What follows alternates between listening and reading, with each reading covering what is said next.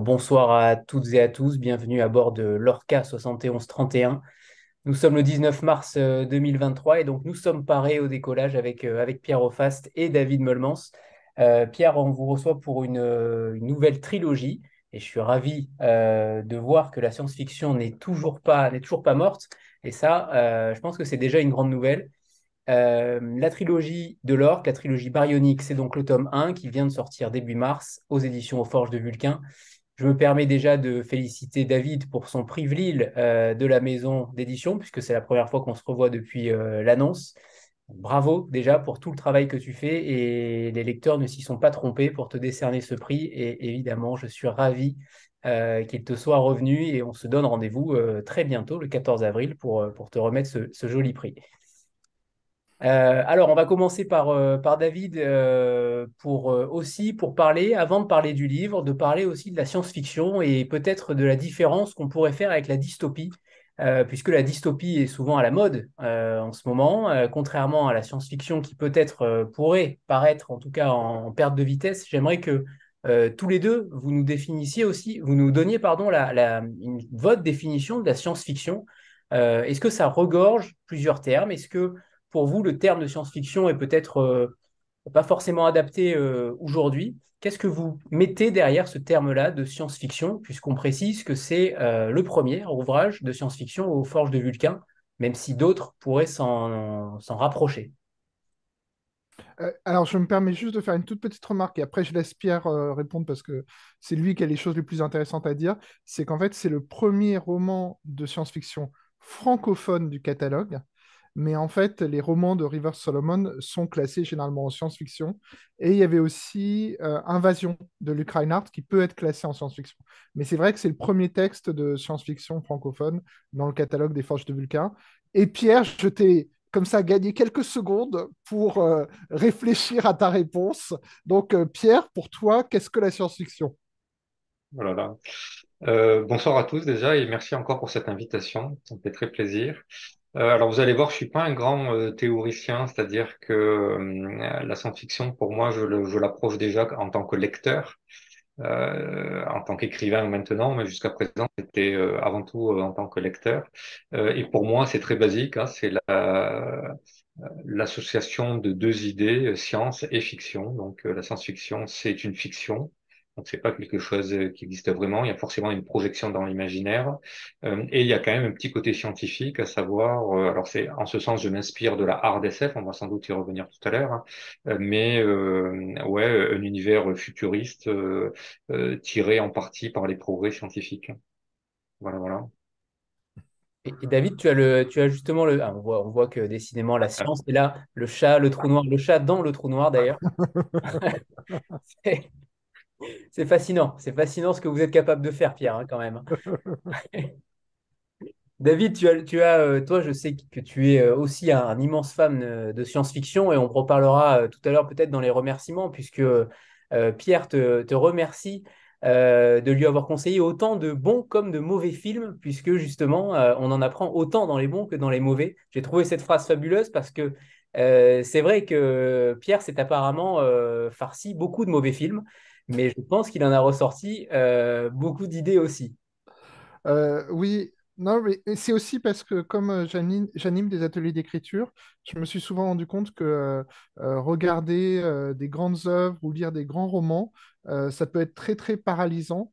Alors qu'en fait, lire des œuvres mauvaises, c'est toujours instructif parce qu'on se, c'est plus facile pour l'analyse, pour se dire ça n'a pas marché pour telle ou telle raison, il aurait fallu changer ça aussi, et voilà.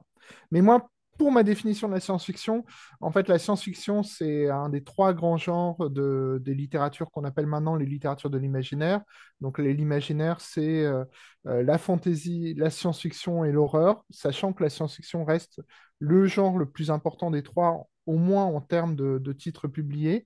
Et pour moi, la science-fiction a deux, euh, comment dire, euh, euh, deux traditions un peu concurrentes. Euh, une tradition plutôt anglo-saxonne qui naît avec Mary Shelley et son Frankenstein et qui est très inspirée de la littérature gothique, la littérature fantastique, c'est-à-dire c'est souvent des récits de science-fiction de mise en garde, c'est-à-dire Victor Frankenstein n'aurait pas dû chercher à créer un être vivant. Donc il y a une tradition gothique et la dystopie, par exemple, pour moi, c'est l'héritière de cette tradition gothique de mise en garde. La science peut être dangereuse, il faut se méfier des savants fous et ce type de choses. Et une autre tradition qu'on va, qui existe aussi chez les anglo-saxons, mais euh, dont le maître en fait est francophone, c'est Jules Verne, euh, qui est une tradition un peu postérieure, c'est-à-dire plus du milieu du 19e siècle, qui est une, euh, comment dire, une, une, tradition beaucoup plus conquérante, qui est une tradition pour la défense de la science, la défense du savoir, et, voilà, d'une certaine façon, c'est un, un, genre qui est très humaniste, c'est-à-dire euh, un genre qui essaye euh, d'articuler la nécessité de la connaissance avec euh, les interrogations morales. Sauf qu'on va dire qu'il y a une tradition de, de, mise en garde et une tradition, par contre, d'espoir et de, conquête. Et d'une certaine façon, une des originalités pour moi de la tragédie de l'orque, c'est que c'est un texte où il y a une sorte de retour de ce, cette euh, science-fiction euh, conquérante euh, qui a été beaucoup éclipsée sur les 20-30 dernières années, où la dystopie et la, la science-fiction anxiogène sont devenues en, fait un peu de la dominant. Et effectivement, je vois dans, dans la discussion dans le chat, effectivement, Charles Yu, c'est aussi souvent des textes de science-fiction. Voilà. Mais tout ça pour dire que Pierre conserve cet avantage d'être le premier auteur francophone du catalogue en science-fiction c'est pas rien. Euh, justement, alors Pierre, par rapport à cette, euh, à cette trilogie, par rapport à cet univers que vous, allez, que vous avez créé, euh, qu'est-ce qui a germé en vous pour, pour déjà faire de la, de science-fiction J'ai vu que sur votre site, vous donniez aussi des pistes sur la création d'un roman en science-fiction aujourd'hui, en 2023. qu'est-ce qui a germé chez vous? Est-ce que c'était quelque chose de, de purement scientifique, puisque vous avez de nombreuses connaissances scientifiques, c'est le moins qu'on puisse dire ou alors tout simplement créer une sorte de, roman euh, d'aventure spatiale, parce qu'il faut quand même préciser que ceux qui ont peur de la science-fiction, n'ayez pas peur avec ce roman, parce que le moins qu'on puisse dire, c'est que c'est un roman qui, qui, à mon sens, est, c'est ce que je disais tout à l'heure, quasiment philosophique, parce qu'il y a évidemment beaucoup de... Euh, vous travaillez le présent pour anticiper le, futur, et, je trouve que votre roman est à la limite peut-être de la science-fiction. Est-ce qu'on y est vraiment? Je ne, suis pas si sûr que ça. En tout cas, pour euh, faire lire votre livre à un lecteur qui n'aime pas la science-fiction, euh, qu'est-ce que vous lui diriez? Euh, alors, ce qui est certain, c'est que j'ai voulu faire cette trilogie de science-fiction d'abord pour m'amuser, pour découvrir un genre nouveau. Donc, la, la tragédie de l'orque, c'est mon septième roman et j'avais envie de changer d'univers. J'avais envie de jouer avec autre chose que euh, les structures narratives avec lesquelles je m'étais pas mal amusé pour les six précédents romans. Et il se trouve que bah, la science-fiction est quand même quelque chose qui est à la mode aujourd'hui, euh, notamment dans tout ce qui est séries télé et films. Euh, et j'ai pris un certain plaisir à regarder euh, ces dernières années euh, des séries de SF, des films que je trouvais vachement bien. Et donc je me suis dit, tiens, pourquoi pas revenir à mes amours. Alors revenir à mes amours parce que quand j'étais lycéen, j'étais donc filière scientifique, j'étais pas très littéraire, je lisais pas beaucoup, sauf de la science-fiction, des Asimov, des Bradbury, des Jack Vance, etc.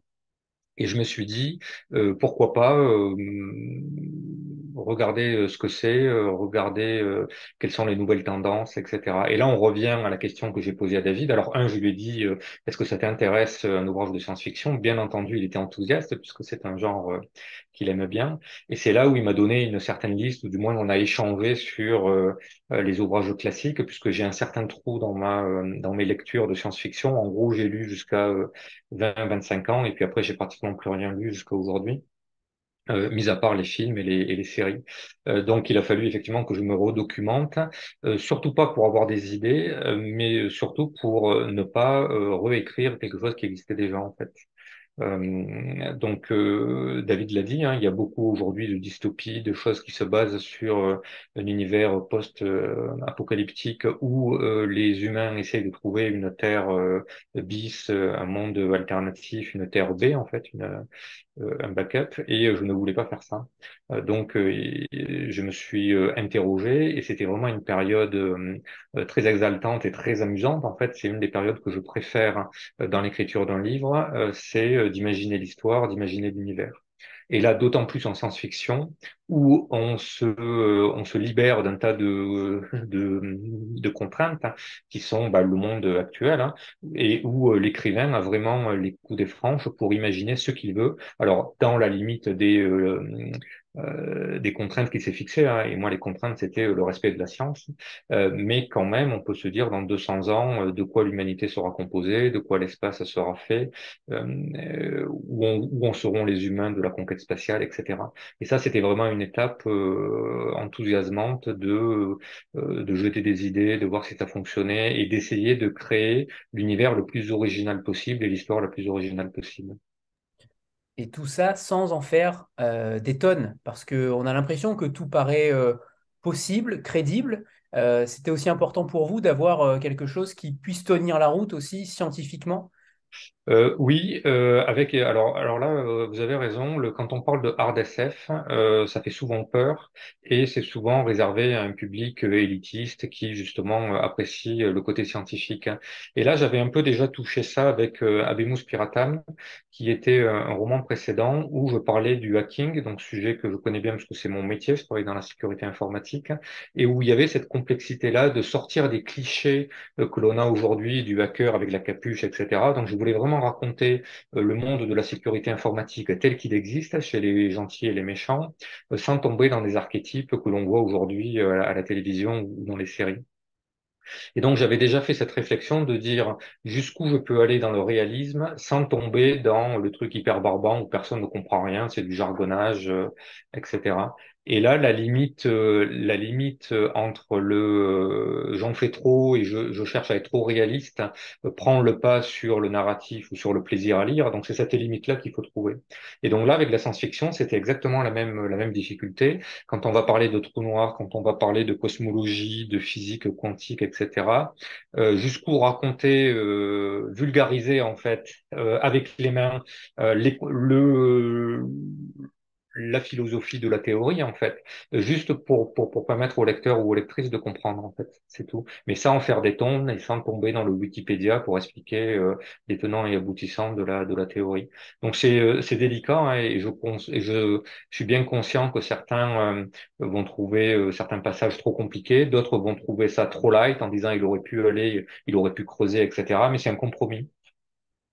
Et je trouve que l'équilibre est parfait parce que, me concernant en tout cas, j'ai abandonné la science-fiction il y a déjà un bon bout de temps depuis euh, Bradbury et Philippe Cadic.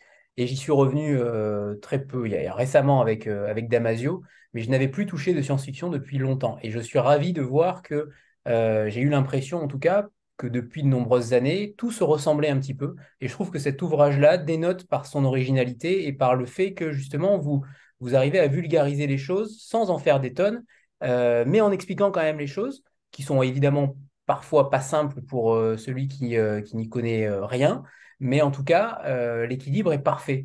et ce qui est aussi rassurant dans ce que vous écrivez, c'est que vous vous rattachez à des éléments actuels. déjà, la Terre existe encore en 2173, et ça, c'est déjà plutôt rassurant. mais vous, vous, vous, mettez aussi dans votre roman certains éléments, des petites touches, comme la bière, le vin, les vignobles, euh, les animaux, Simon Garfunkel. Euh, on retrouve beaucoup d'éléments actuels euh, qui nous permettent aussi de nous raccrocher à une certaine nostalgie. Et ça, évidemment, ça fait tilt dans nos têtes et, ça nous raccroche à un, roman qui n'est finalement pas autant de la science-fiction que cela. Oui, alors ça c'est quelque chose euh, à laquelle je crois beaucoup. Euh, quand on parle de science-fiction, quand on se projette dans le futur, on a souvent ce défaut-là d'imaginer quelque chose qui est complètement euh, différent de notre univers, qui est réellement à l'opposé de ce qu'on peut connaître.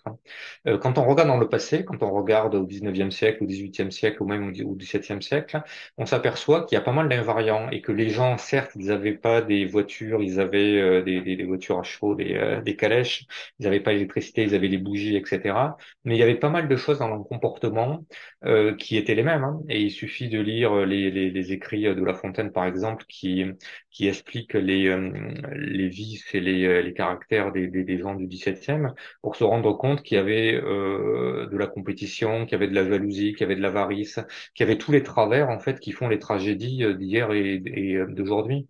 Donc moi, quand j'ai écrit ça en 2173, je suis parti du principe qu'il y avait des choses qui ne changeraient jamais, euh, on retrouverait toujours les petites mesquineries entre les gens, les luttes de pouvoir, les histoires d'amour, bien sûr, qui sont euh, éternelles. Euh, et ça donne en fait un maillage. Et, et, et, vous parliez de la bière. Hein, la bière existait aussi il y a 3000 ou 4000 ans. donc c'est aussi un invariant de l'humanité. Et ça, je le, je le, je le mets d'ailleurs dès, dès, le premier chapitre, hein, en posant cette question si jamais on, on, on rencontre un jour des extraterrestres, est-ce qu'on échangera la bière, qui est en fait un socle universel en toutes les civilisations, parce que c'est à base de bactéries. C'est chose la plus élémentaire qu'on peut trouver euh, sur une exoplanète. Donc tous ces, ces invariants-là, euh, j'y crois beaucoup et effectivement, c'est comme un petit filet euh, rassurant en se disant bah, tout ne va pas changer et on se raccroche à des choses que l'on connaît déjà. Vous écrivez même là où l'homme s'installe, il installe une brasserie. Oui, mais c'est vrai, hein, c'est vrai. vous savez qu'aujourd'hui la bière est la, est la boisson la plus universelle dans le monde, c'est-à-dire dans tous les pays on boit de la bière, ce qui n'est pas le cas du vin ou de l'eau. Hein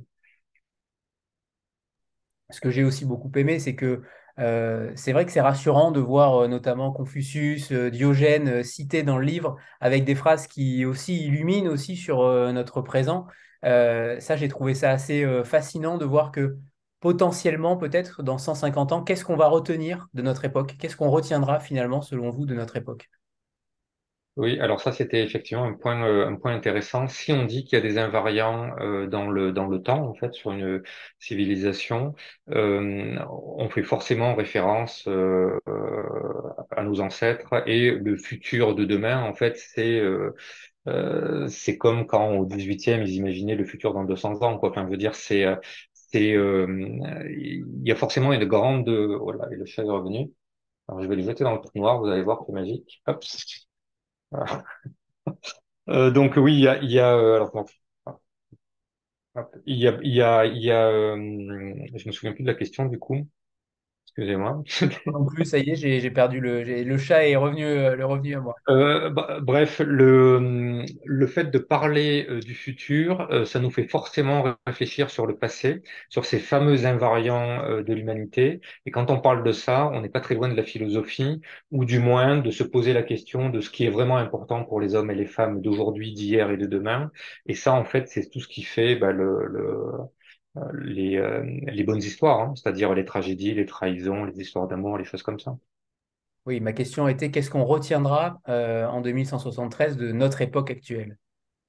Ben, Je ne sais pas. je ne sais pas, c'est une bonne question. il y a beaucoup de choses qui existent encore euh, à cette époque-là dans votre, dans votre société, dans votre monde. J'aimerais qu'on parle du langage, car il est inchangé dans le roman comparativement à, à 2023. Euh, et j'ai vu que vous cherchiez un xénolinguiste pour le tome 3. Euh, pourquoi avoir décidé de conserver ce langage? Est-ce que le langage aurait pu être euh, différent en 2173 ou ça eût été une, comment dire, une problématique trop importante? Alors, j'avoue que je ne me suis pas posé la question parce que, alors, j'ai introduit des objets qui n'existent pas aujourd'hui sans les définir. Euh, par exemple, on parle de pointerium, on parle de, de choses comme ça dans le, des, objets, en fait, parce que je me dis qu'effectivement, euh, quelqu'un du 19e qui viendrait en 2023, euh, à qui on dirait il faut faire l'appairage Wi-Fi de ton appareil pour éviter le Bluetooth, par exemple, je pense qu'il comprendrait pas un traître mot à ce qu'on dit. Euh, donc euh, j'ai rajouté des, euh, des notions, par exemple les voitures ou les, ou les, ou les, camions. Je ne parle plus de voitures, je parle de véhicules de catégorie 1, de catégorie 2, etc. Donc j'ai introduit un certain vocabulaire qui est nouveau, parce qu'on ne peut pas savoir quels seront les objets qui existeront dans 200 ans. Donc j'en invente sans les définir. Par contre, je ne me suis pas posé la question sur le langage c'était ça votre question, euh, et notamment sur la façon euh, de parler, puisque si je le, enfin si je me projette dans un langage qui n'existe pas, ça va être très compliqué pour les lecteurs et les lectrices euh, de lire le texte. Donc, je me suis limité à un certain nombre, à, à, certains points de vocabulaire. Mais alors le xénolinguiste pour le tome 3 alors, le xénolinguiste, c'est euh, quelqu'un. Alors, il y a une difficulté. Alors, le problème, c'est qu'on peut potentiellement spoiler, mais euh, un xénolinguiste, c'est quelqu'un qui est spécialiste euh, des langues extraterrestres. donc, ça n'existe pas, bien sûr. donc, il va se poser la question de si jamais demain on rencontre un extraterrestre, comment se faire comprendre de lui? Et là, il y a deux options. Soit on a l'extraterrestre en face de nous, et c'est type dans le film Premier Contact, où en fait on va, au, travers d'interactions, essayer de se comprendre mutuellement et, euh, euh, et échanger les concepts et essayer de traduire les concepts à un langage ou à un visuel. Mais la grosse difficulté, c'est si jamais on n'a pas d'extraterrestre en face de lui, en face de nous, et on lui envoie un message qui soit suffisamment autoporteur pour, pour qu'il comprenne euh, chacun des, des, mots et des intentions. Et donc ça, c'est le job d'un xéno-linguiste. Très bien. Donc, euh, on peut supposer que, alors là, le, dans le tome 1, ils découvrent le, le système de la tortue. Euh, dans le tome 2, ils vont visiter le système de la tortue. Et dans le tome 3, ben, on peut supposer, si je recherche un linguiste, c'est que euh, ils vont devoir communiquer avec des personnes. Donc, ce qui veut dire que vous êtes, que le tome 2 est déjà terminé. Le tome 2 est très bien avancé, oui, bien sûr. Il sort en octobre, donc. Ah, très bien, très bien. On n'avait pas l'info. Euh, par rapport au... Pardon, j'ai perdu ma question. Oui, j'aimerais que vous définissiez quand même certains mots clés du roman euh, pour ceux qui n'ont pas encore lu le roman.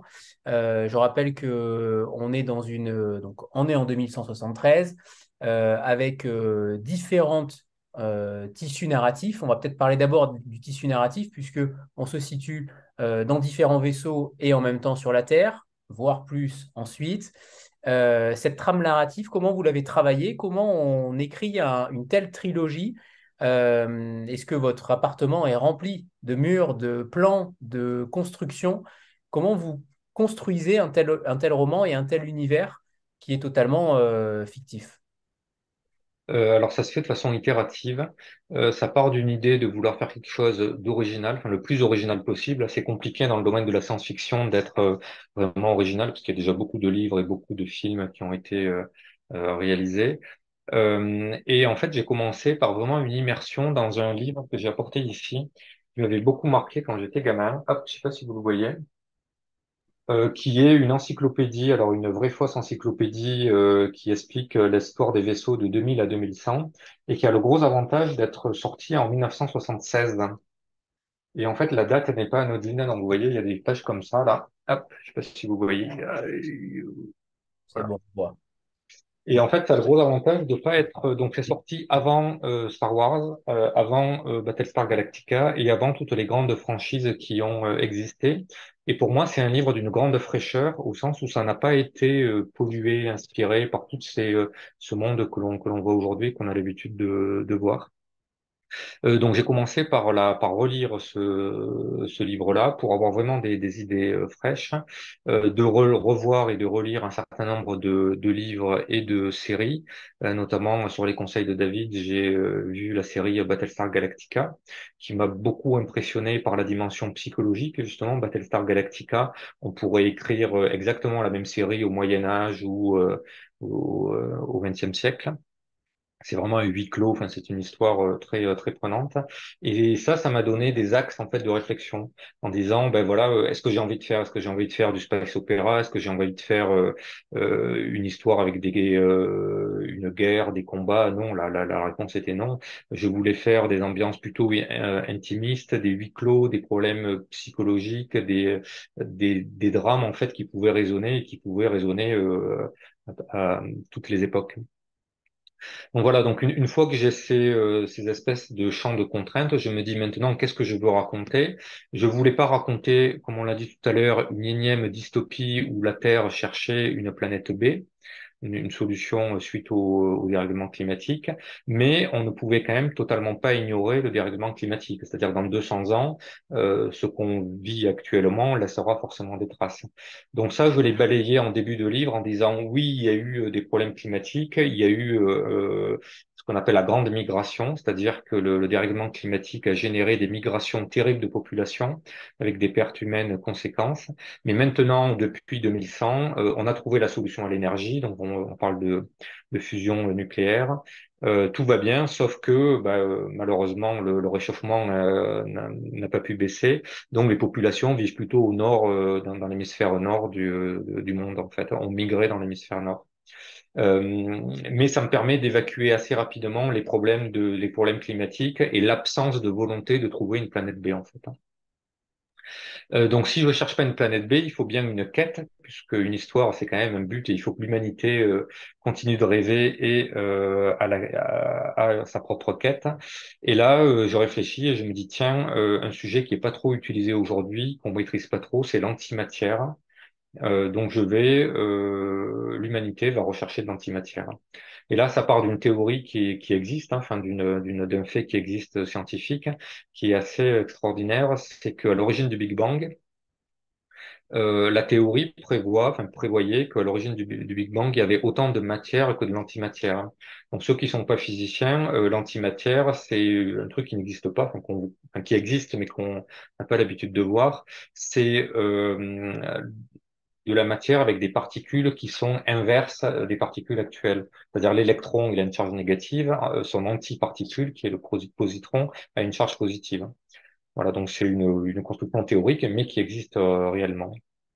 Et donc la théorie dit, à l'origine du Big Bang, il devrait y avoir autant de matière et d'antimatière. Or, quand on regarde l'univers, on ne trouve que de la matière, telle qu'on la trouve sur Terre. Donc la grande question des scientifiques est, où est passée cette antimatière? Est-ce qu'elle a complètement disparu? Euh, elle s'est fait bouffer entre guillemets par la matière, ou est-ce qu'elle s'est réfugiée dans un coin de l'univers que l'on n'a pas encore euh, trouvé, que l'on n'a pas encore euh, observé? Voilà. Et donc les humains vont rechercher cette antimatière pour des raisons assez triviales, qui est de dire, donc dans, dans 200 ans, les ordinateurs quantiques sont devenus très performants, mais ils restent très volumineux. Et en fait, qui dit ordinateur très volumineux dit qu'ils sont hébergés sur des centres de calcul euh, sur Terre. Mais du coup, quand on les met dans, un, dans, quand on envoie un ordinateur dans l'espace, ben, il est dépendant de ce centre de calcul terrestre.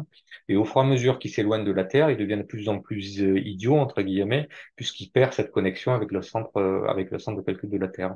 C'est un problème de latence que l'on connaît aujourd'hui quand, à supposer qu'on aille sur Mars, il faudrait entre 5 et 8 minutes de, pour que le message parte de Mars et arrive sur, euh, sur la Terre. Ce qui est déjà un miracle. Ouais. Donc les, les humains ont ce problème-là, de dire plus les ordinateurs s'éloignent de la Terre et plus ils deviennent bêtes en fait, parce qu'ils ils ont plus leur aide et leur, leur, leur béquille dans les centres de calcul terrestres. Donc pour miniaturiser euh, ça et pour avoir euh, comme aujourd'hui les, les iWatch, là les, les montres intelligentes, il faut maîtriser l'antimatière et bâtir des ordinateurs quantiques avec cette antimatière-là. Donc les humains sont partis à la recherche de l'antimatière. Et ce sont des mineurs d'espace-temps, justement. Voilà, alors ce sont des mineurs d'espace-temps, ouais, tout à fait. Alors une autre contrainte que je voulais, c'était euh, euh, d'imaginer un progrès qui soit relativement euh, proche de celui d'aujourd'hui, c'est-à-dire qu'il soit, euh, qu'il n'y ait pas eu de, de rupture énorme. C'est-à-dire qu'aujourd'hui, on sait que euh, on va pas pouvoir aller très vite dans l'espace. On est très loin des vitesses de la lumière, et pour plein de raisons possibles, des raisons physiques, mais aussi des bêtes raisons euh, physiques. C'est-à-dire que si on va très vite et qu'on prend une toute petite particule, ça trouve ça trouve le vaisseau. Euh, donc les vaisseaux de demain iront euh, relativement lentement ne seront guère plus puissants que ceux d'aujourd'hui, et c'est un problème pour explorer l'espace. C'est-à-dire si on doit mettre 3 millions d'années pour aller sur le prochain système solaire, ça va pas le faire. Donc l'astuce, c'est en fait de, de miner l'espace-temps au sens euh, minage, euh, de faire des trous euh, dans l'espace-temps pour rejoindre directement une, une strate. Et là, je prends l'exemple, ça c'est encore une théorie qui existe, hein, ça s'appelle des trous de verre. Et l'image que je prends, c'est une feuille de papier que l'on froisse en boule et on dit ça, c'est l'univers. Pour aller à l'autre bout de la feuille, il faut que je me déplace et c'est très long. Si maintenant je fais un trou dans la feuille avec mon stylo et que j'arrive directement sur l'autre côté, euh, ben, je vais euh, directement, euh, j'arrive immédiatement de l'autre côté de la feuille. Et ça, c'est ce qu'on appelle la théorie des trous de verre. Donc c'est un trou noir, je passe dans un trou noir, je rejoins de l'autre côté, ça s'appelle un trou blanc ou une fontaine blanche, et j'arrive directement à des millions d'années-lumière de la Terre très rapidement. Le problème, c'est que les trous noirs, bah, euh, euh, il faut déjà se rendre euh, au prochain trou noir. Donc là, les humains ont, trouvé la, technologie pour créer des trous noirs là où ils veulent. Donc ils vont créer un petit trou noir du côté de Mars. Et là, ils vont directement dans un pli de l'univers qu'ils ne maîtrisent pas. En fait, ils tombent un peu au pif à certains endroits. Donc il y a des centaines de vaisseaux qui s'appellent les Orcas qui vont sillonner l'espace et qui vont aller au pif visiter des strates de l'univers à la recherche de cette antimatière. Voilà, donc c'était la trame du, du livre et c'était le, le, pitch en disant, et puis bien sûr, il y a un des vaisseaux qui, qui, qui va avoir euh, un problème. Voilà. je rassure tout le monde, ce n'est pas plus compliqué que toutes les séries euh, Marvel et autres. hein. Euh, c'est aussi ça qui est intéressant, c'est que euh, les séries nous ont aussi apporté une, une mini connaissance. Alors même si j'imagine qu'il y a beaucoup d'erreurs, euh, n'étant pas scientifique, il doit y avoir beaucoup d'erreurs dans, dans, dans ces films-là aussi peut-être. Mais en tout cas, ça nous a apporté peut-être, je pense notamment à Legend of Tomorrow, où, euh, où justement il y a ces, euh, euh, cet espace-temps qu'on appréhende de manière beaucoup plus euh, simple aussi, euh, peut-être par l'image. Et là où je vous trouve très fort, c'est que vous avez réussi avec l'écrit à rendre la chose aussi cinématographique qu'un film. Et ça, Ouais.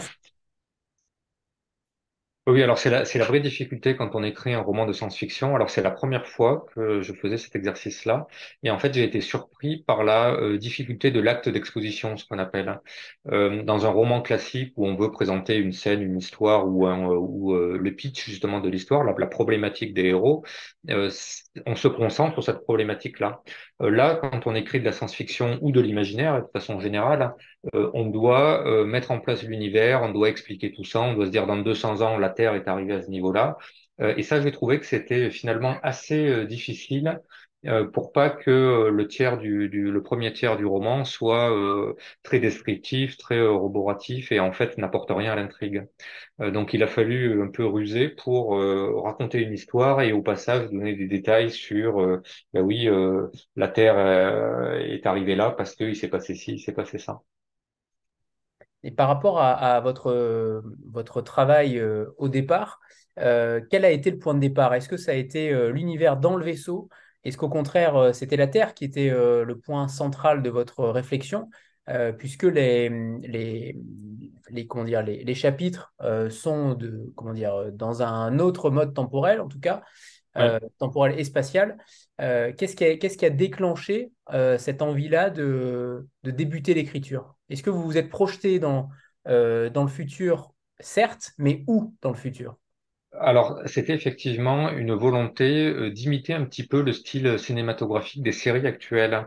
Euh, j'aime bien certaines séries où, alors, ce qu'il faut préciser, c'est que j'avais toujours ce souci de simplicité et de ne pas effrayer les lecteurs et les lectrices. Donc, je me suis dit, je vais réduire le nombre de, de scènes, de lieux, en fait, à trois.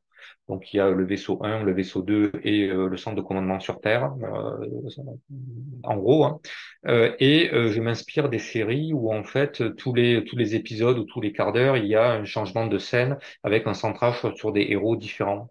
C'est quelque chose qui est très commun aujourd'hui euh, dans les séries. C'est très ça permet de hum, de balayer les différentes problématiques des héros ou des, personnages euh, sans lasser le, téléspectateur, hein. c'est-à-dire qu'il a le temps de centrer sur une scène puis il passe sur une autre, etc.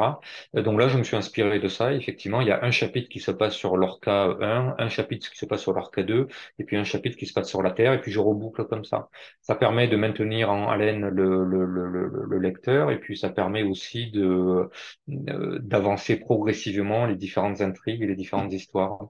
Donc c'est pas mal et ça a un rendu, je trouve, euh, dynamique et comme euh, vous l'avez dit, euh, assez cinématographique. Du moins, c'est ce que c'était mon intention. C'est très réussi. David, d'ailleurs, est-ce que tu peux nous parler de... je ne sais pas si vous avez travaillé ensemble sur, sur le texte aussi. J'imagine que oui. Mais sur comment vous travaillez tous les deux, puisque quand on te donne un texte comme celui-ci, que tu as dû évidemment adorer, c'est le moins qu'on puisse dire, on est totalement dans tes cordes.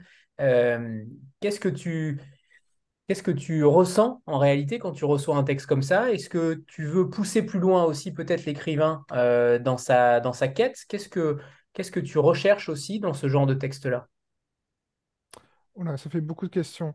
Euh, la, science-fiction, c'est un, genre que j'aimais beaucoup enfant et adolescent en lisant euh, Dune de Frank Herbert, euh, en découvrant Ursula K. Le Guin. Euh, mais c'était un genre, je m'en étais toujours senti un peu, un peu éloigné en tant qu'éditeur, parce que je me disais que le, le travail était déjà fait par d'autres maisons d'édition, françaises ou étrangères. Et donc, je me disais, le jour où euh, les forces iront vers la science-fiction, il faut y aller avec un texte qui sera très bon et original. C'est-à-dire que ça ne sert à rien de refaire quelque chose qui esthétiquement existait chez les autres, mais simplement en le faisant euh, différemment. Enfin, il fallait vraiment quelque chose de très original. Et, et l'opportunité, moi souvent je, raisonne à partir des, auteurs, c'est-à-dire pour moi les, auteurs c'est eux qui sont possesseurs des, talents et de la créativité au sein de, l'édition. Et, euh, et, je me disais quand euh, j'ai discuté avec euh, Pierre, c'est que Pierre, il prouve que en fait l'intelligence euh, c'est quelque chose, l'intelligence littéraire et l'intelligence scientifique sont parfois les mêmes les, les, deux versants de la même intelligence. Et donc quand euh, Pierre, euh, lors de nos discussions sur les précédents textes, j'ai senti que chez lui il y avait cet intérêt, il y avait cette cette, cette envie d'aller une fois dans sa vie vers la science-fiction, euh, je me suis dit, bah, il faut juste l'encourager. Après, sur la partie vraiment concrète du, travail, on, travaille toujours euh, les, textes, mais il faut voir que Pierre, c'est quand même un auteur qui commence à être euh, très aguerri. Donc, il sait très bien ce qu'il fait. je suppose que de nos discussions, parfois, il grappille quelques idées, mais c'est lui qui est quand même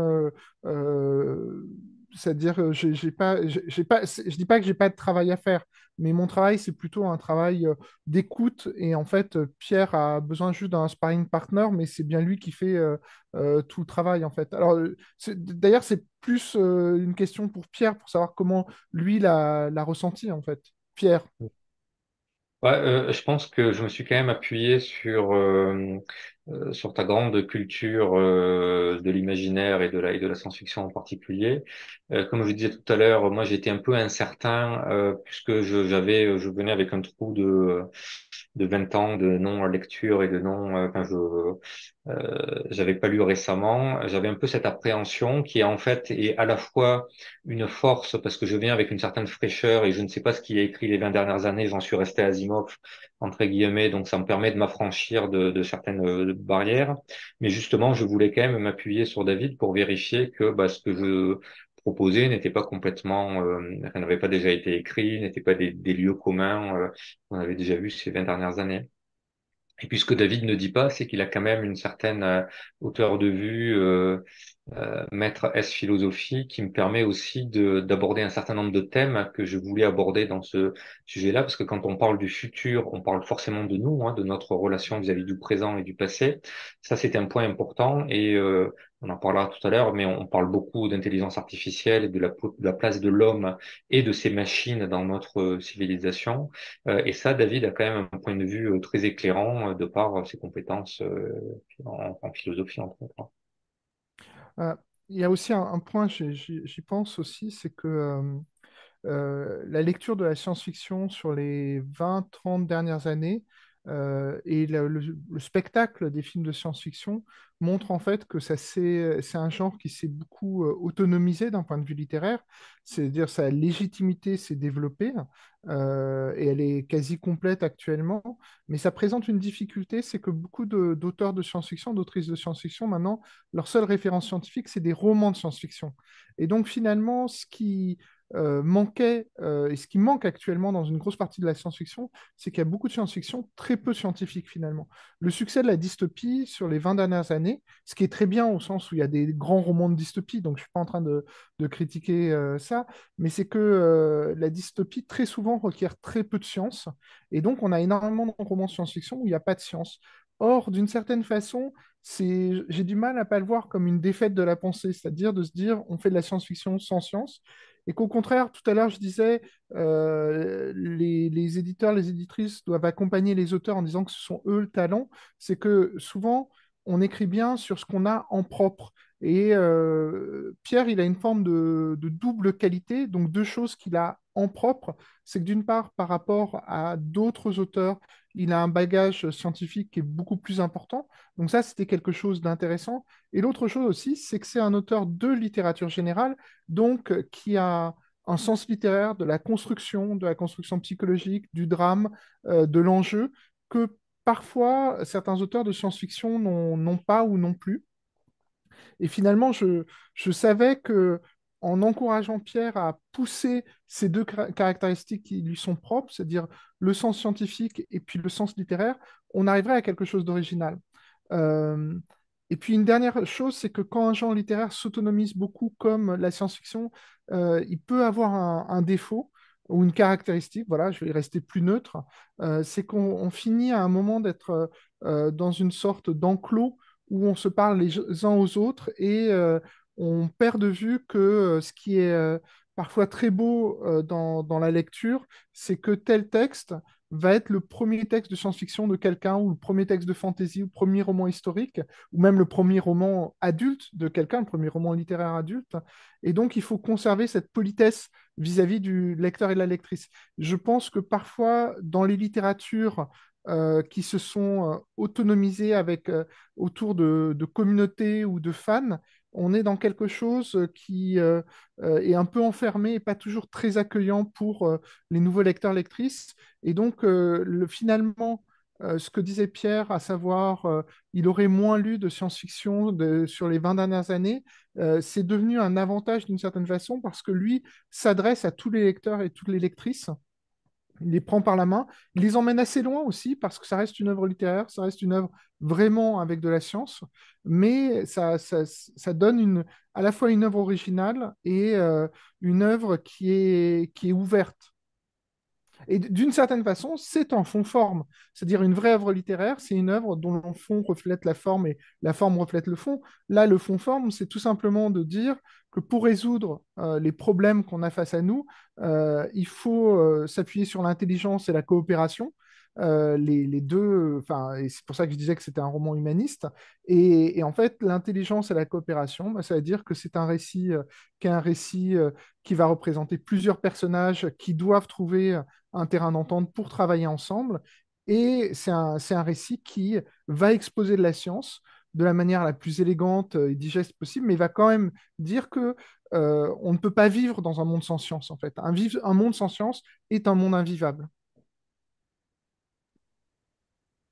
Et j'aimerais qu'on revienne sur, euh, sur Tao. Euh, Tao qui en 2065 reçoit le prix Nobel de la paix et lui démontre, c'est ça qui est très intéressant, c'est qu'il ne faut pas se leurrer sur, sur le progrès, et, vous, vous, le, vous, le, citez en disant connaître les limites est un vrai résultat scientifique. Ça, c'est intéressant de voir que dans une société où justement, euh, que ce soit dans, le, dans la science ou euh, dans la politique notamment, on a du mal à accepter qu'on a tort.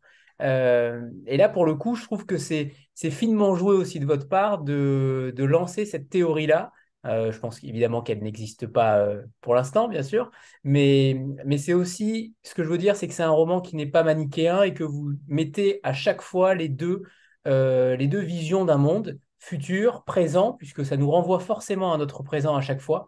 Mais je trouve que vous mettez dans ce roman-là à chaque fois des points clés, des petites choses parfois, mais qui permettent aussi de nous rendre compte du monde dans lequel nous vivons.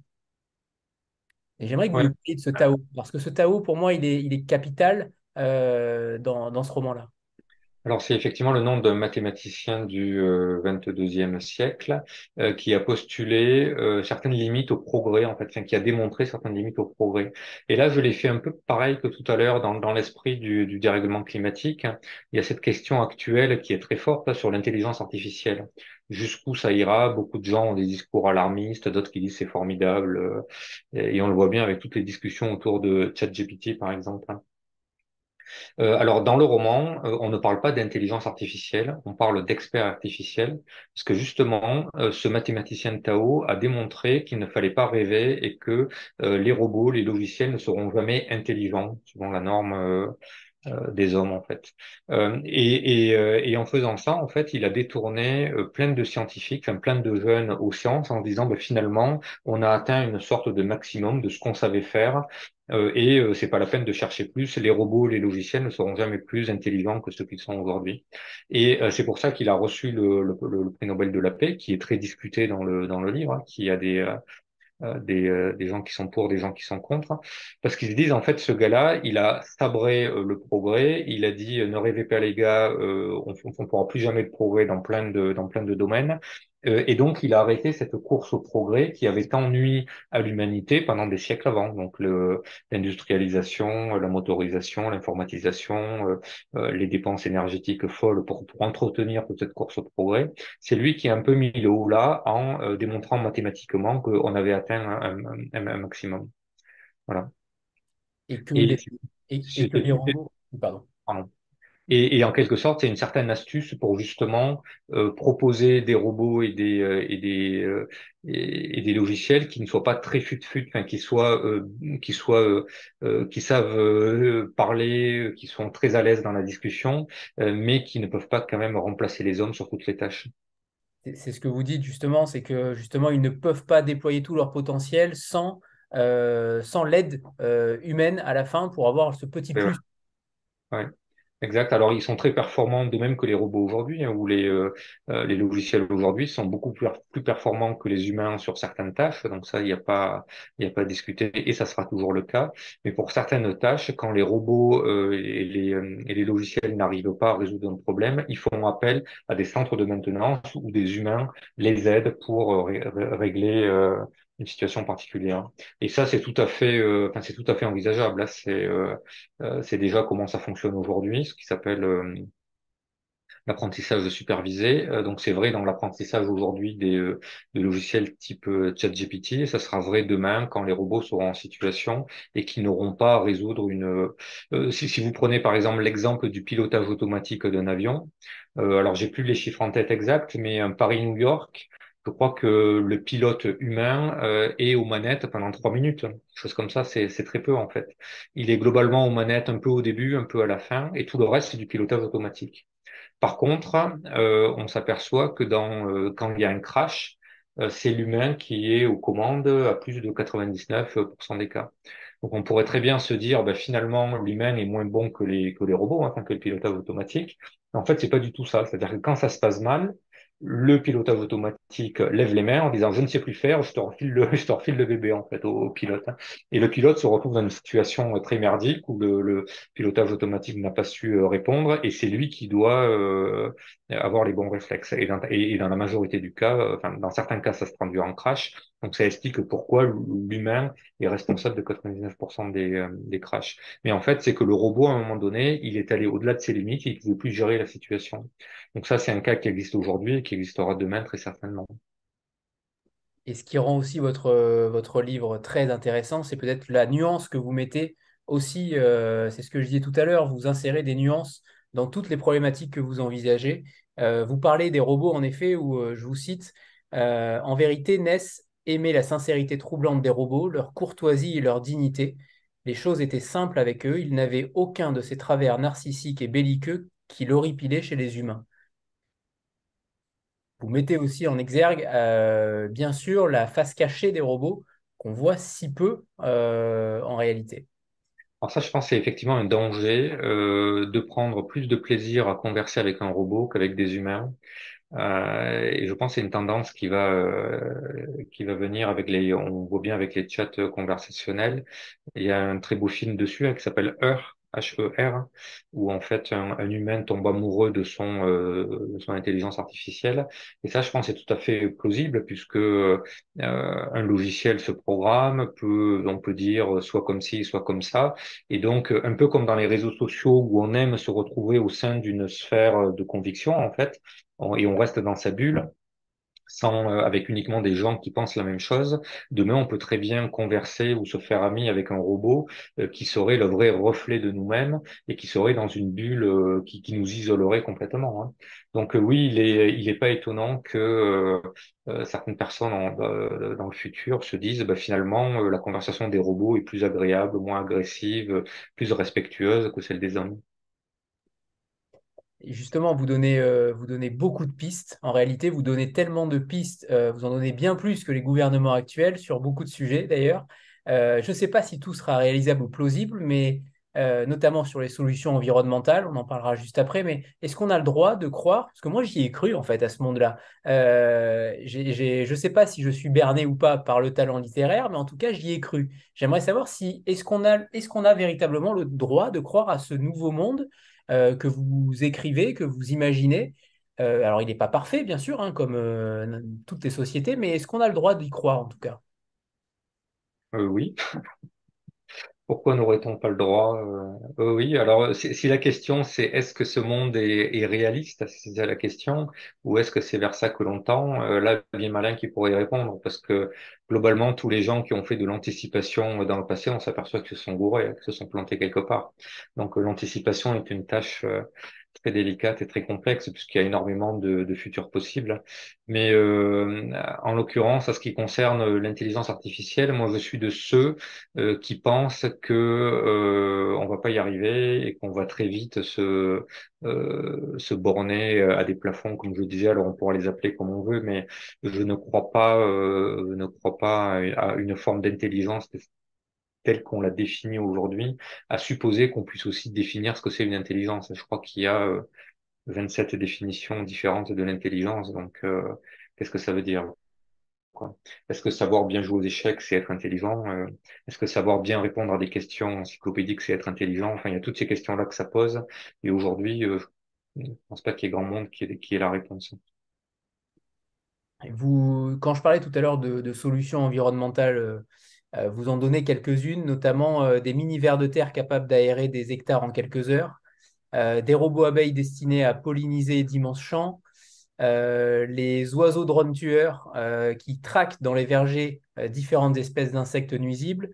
Et mon préféré, c'est les mini-poissons mangeurs de plastique qui sillonnent les océans et transforment les déchets humains du siècle passé en particules biodégradables. Alors j'imagine qu'il y a peut-être déjà des pistes réelles aujourd'hui, c'est possible. Euh, tout est possible aujourd'hui, mais c'est vous donnez des pistes, vous donnez des pistes plausibles.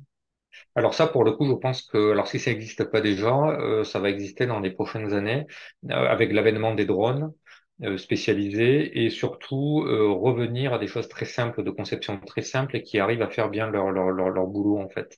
Des vers de terre, enfin des drones vers de terre en fait, je pense que c'est euh, assez simple à concevoir. Euh, et si, ça, si sa seule mission est d'aérer la Terre, ça peut se faire euh, très simplement en fait. pareil, des drones tueurs de frelons ou autres, je pense que ça c'est réalisable à court terme. ça, combiné au progrès des nanorobots et des nanotechnologies, je pense que ça, pour le coup, c'est des choses qui vont venir bien avant les 200 ans. Hein, des, des drones qui nettoient les océans, je pense qu'on n'en est pas vraiment très loin. Donc j'ai euh, en bon lecteur de Sciences et Vie et de revues de vulgarisation, en fait j'ai noté de ci de là des pistes qui semblaient euh, prometteuses, mais euh, j'ai rien inventé. C'est plutôt un travail de compilation de toutes ces idées-là, je pense, ou ou alors d'extrapolation en disant effectivement euh, les abeilles artificielles. Je pense que ça existe déjà, ou du moins ils font des tests pour pour tester ça. Très bien, ok. on note, on note, on note. Ça sera enregistré, Pierre. Hein Mm. On va faire une petite photo de groupe juste avant euh, que vous nous lisiez un, passage, Pierre, du roman, pour ceux qui ne l'ont pas encore lu. Comme ça, ils pourront se faire aussi une idée de la langue. Préparez-vous, 3, 2, 1. C'est bon, parfait, merci. Pierre, c'est à vous. Il faut que je lise. Oui, c'est le moment lecture. Eh je vais commencer par le premier chapitre, les premières phrases du livre, puisqu'on parlait de la bière tout à l'heure, donc euh, je vais en parler. Donc nous sommes dans l'Orca 7013, qui est un des modules, et nous sommes en mars 2173, un mois avant l'accident. Voilà Tom, nous tenons le record de la bière décapsulée le plus loin de la Terre. 50 millions d'années-lumière et des brouettes, rien qu'avec un seul forage. Personne n'est jamais allé aussi loin. C'est un joli lot de consolation. L'autre ne répondit pas et dégusta la première gorgée. Yuri, observa, euh, Yuri observa sa bouteille et continua. Moi, je trouve ça fascinant. N'importe où dans l'univers, on ne retrouve que les 118 mêmes éléments chimiques. L'homme vient là et en rajoute un 119e, la bière. Son coéquipier sourit et fit un mouvement de tête pour l'inciter à poursuivre. Note bien que ce n'est pas récent. La bière est un marqueur, pour ne pas dire le seul, de l'humanité. Depuis l'Antiquité, toutes les civilisations, sans exception, ont découvert la fermentation des céréales. Sur la Terre, tu ne trouves pas un pays où tu ne peux pas boire de la bière. C'est encore plus universel que l'eau. Là où l'homme s'installe, il installe une brasserie. Tom fit tourner lentement sa bouteille et contempla l'anus. Tu as raison. J'aime bien boire une blonde loin de chez moi. Ça a quelque chose de rassurant, de familier. Ouais. Les humains ont sans doute développé le gène de la bière pour ça. Tu crois que c'est universel? Je veux dire, est-ce que c'est la première chose que l'on partagera avec des extraterrestres? C'est une canette de bière? Une sorte de constante extragalactique Le test ultime, signe qu'une civilisation a atteint un stade avancé C'est une idée, surtout que les levures sont des organismes monocellulaires à la base de tout. Tom sourit à cette nouvelle théorie et balança ses jambes. Assis sur la table blanche, les deux hommes contemplaient l'immensité de l'espace au travers de l'écran panoramique. La musique de fond réglementaire empêchait le vide omniprésent de prendre trop de place. Yuri plongea son regard dans l'immensité noire. Il aurait fallu éteindre les lumières de la salle de repos pour distinguer la kyrielle d'étoiles. Mais pour leur morale, il était recommandé de maintenir les lumières durant tout leur cycle d'éveil. C'est bon? Vous voulez continuer? Bah, Continuons un petit peu. Ah. Il se retourna légèrement et ordonna à voix haute. Expert, affiche la maison. Une vallée enneigée apparut sur l'écran. Tom plissa des yeux, incommodé par cette nouvelle clarté. Oh oh, on dirait qu'il a neigé.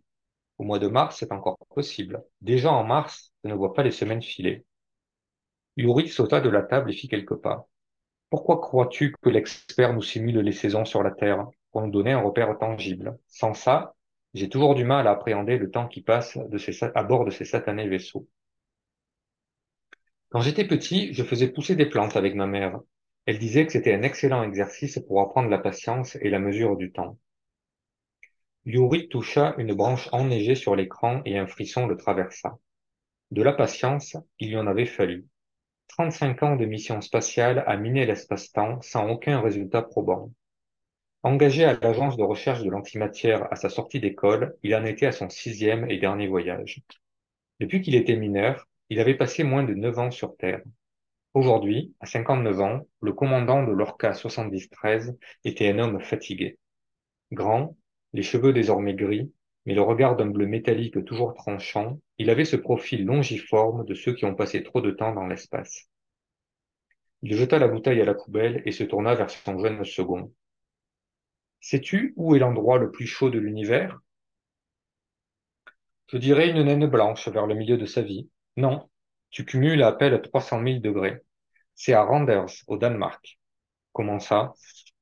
Dans un des derniers supercollisionneurs de hadrons de plus de 500 km de circonférence. Quand deux particules se rencontrent, ça crée un plasma temporaire de quarks et de gluons à plus de 15 milliards de degrés. C'est la température des premières secondes du Big Bang. Incroyable. Et alors? Attends la suite. Et l'endroit le plus froid de l'univers? Euh, Je dirais dehors, là, dans le vide? Pas du tout. Encore à Randers, dans un des centres de calcul quantique. Les puces des ordinateurs sont refroidies pas loin du zéro absolu, à moins de 273,15 degrés. Dehors, là, il fait 3 degrés de plus. Tu te rends compte? Tom observa le fond de sa bouteille. Oui, et alors? Yuri regarda son collègue pendant quelques secondes sans vraiment le voir. La perspective d'arrêter ce métier, la passion de toute une vie, changeait sa façon d'aborder les choses. À moins de 5 km de distance, tu as les deux températures extrêmes de l'univers. Parfois, je me demande vraiment ce que l'on vient foutre ici, si tout est déjà sur la Terre. Nous faisons le plus beau métier du monde, non? Nous travaillons pour les générations futures, tu sais bien. Yuri soupira. Il savait bien qu'en choisissant le métier de mineur d'espace-temps à des milliers d'années-lumière de son ranch, il avait sacrifié une vie terrestre confortable au profit d'une grande espérance aujourd'hui réduite à peau de chagrin. Parfait, Pierre. Merci. Alors, ça, ça fait le lien avec ma prochaine question sur. J'ai eu l'impression que ce roman, c'était aussi un roman sur le sens du sacrifice, et notamment ce sacrifice de générations qui, euh, qui penseront aux suivantes. Euh, et je trouve qu'aujourd'hui, euh, on n'a jamais parlé autant de sacrifices et de générations à venir. On pense de plus en plus aux générations à venir. Est-ce que c'est quelque chose qui, qui, a aussi germé en vous? Euh, par rapport à cela. Je trouve que le, thème est, présent, est beaucoup présent dans le roman. Qu'est-ce que, vous avez à en dire? Euh, alors je, non, c'était pas une volonté euh, spéciale. Je pense qu'à toute époque, il y a eu des gens qui se sont préoccupés, qui ont travaillé pour l'intérêt commun et l'intérêt des prochaines générations. Hein. alors bien entendu, on pense à tous les militaires euh, qui ont travaillé, enfin qui ont qui, qui, sont morts à la guerre de 14-18, à 39-45, etc. Mais de façon générale, tous les chercheurs, par exemple aujourd'hui, euh, on parle des projets de, de fusion euh, nucléaire dans ce livre, hein, qui est la source. Aujourd'hui même, euh, dans le sud de la France, il y a des gens qui travaillent sur à, à, à, mettre au point de la fusion nucléaire. Euh, et, euh, et, ces gens-là ont un projet, ils vont passer toute leur vie sur euh, des équipements et ils verront jamais le jour de cette centrale-là, puisque c'est des, le, le, le, ils sont en train de parler de 2050, 2060 pour la mise en production, enfin pour le premier prototype. Hein. donc en fait, c'est des gens qui font de la recherche fondamentale pour qu'un jour les humains aient une énergie propre et, et illimitée en fait. Donc cette notion de sacrifice, c'est pas vraiment du sacrifice, c'est, euh, comme je disais, une grande espérance, alors dans la science ou dans des convictions, hein, qui soit euh, sauver euh, ma patrie ou, ou, ou, trouver la foi dans la science, mais c'est ça en fait, c'est-à-dire je, je, je, passe ma vie à une, cause qui me transcende et qui servira en fait à mes enfants et à mes petits-enfants. Je pense c'est assez, c'est assez, assez commun et ça a toujours existé pour moi. Très bien. Et hum, justement, par rapport à... Hum, j'ai perdu le fil de ma question. Non, je parlais, oui, pardon, du progrès technique. Euh, vous écrivez que la peur est le revers du progrès technique, euh, que toute cette technologie ramollit le genre humain. Euh, et vous associez une pensée de Confucius que j'ai trouvée très belle, que je ne connaissais pas. Quand un homme a faim, mieux vaut lui apprendre à pêcher que de lui donner un poisson.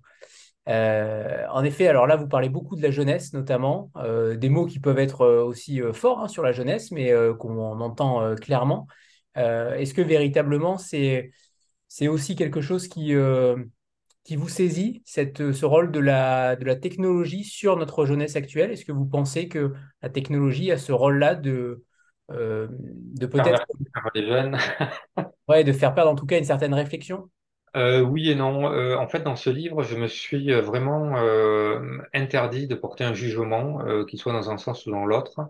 donc, on va trouver des protagonistes qui sont contre la technologie et qui pensent qu'effectivement la technologie est source de ramollissement des, des cerveaux, et puis d'autres qui vont croire qu'au contraire la technologie n'est qu'un outil et que ça dépend de la façon dont on l'utilise. Hein. et en ce sens, je pense pas être très novateur.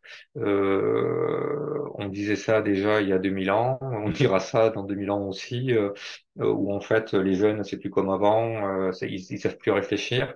Je pense que c'est quand j'étais jeune, moi, dans les années 80, on critiquait beaucoup la télévision Récréa 2 et les premières consoles de jeux. Bon, ça nous a pas empêché de, de bien grandir. Aujourd'hui, c'est les réseaux sociaux. Demain, ça sera autre chose.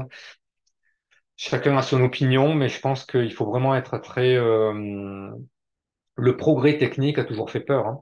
Euh, quand il y a eu les premières voitures, euh, les gens pensaient qu'ils allaient devenir fous quand ils passaient les 50 km heure parce que le vent sur la tête allait rendre, allait euh, perturber le cerveau. Quand il y a eu les premières ampoules, les gens se sont dit, mon Dieu, ça va, ça va rendre les gens ça, ça, ça, va, ça va causer des maladies. Donc, euh, euh, le progrès est par définition euh, un inconnu qui fait peur, et il n'est pas étonnant qu'une partie des, des, des, personnes soit angoissée, soit terrorisée par cette nouveauté.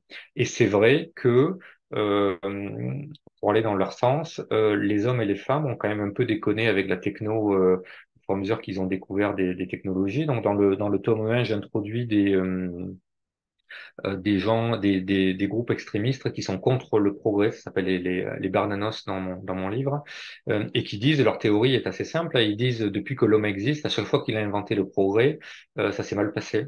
Donc on a inventé la chimie, regardez ce qu'ils en ont fait dans les chambres à gaz, on a inventé le nucléaire, regardez l'arme atomique. Aujourd'hui le progrès sert essentiellement à faire des armes ou à aller toujours plus vite et à euh, c'est ce qui a détruit la Terre, en fait, c'est les gens de 2173 qui parlent, hein. donc le, le, progrès, la course au progrès est freinée, euh, à épuiser les ressources naturelles, donc ils ont des arguments pour eux, c'est certain. Oui, ma, ma, question d'avant, c'était euh, c'était sur justement la fusion nucléaire, parce que c'est apparemment, euh, dans votre livre, le remède miracle.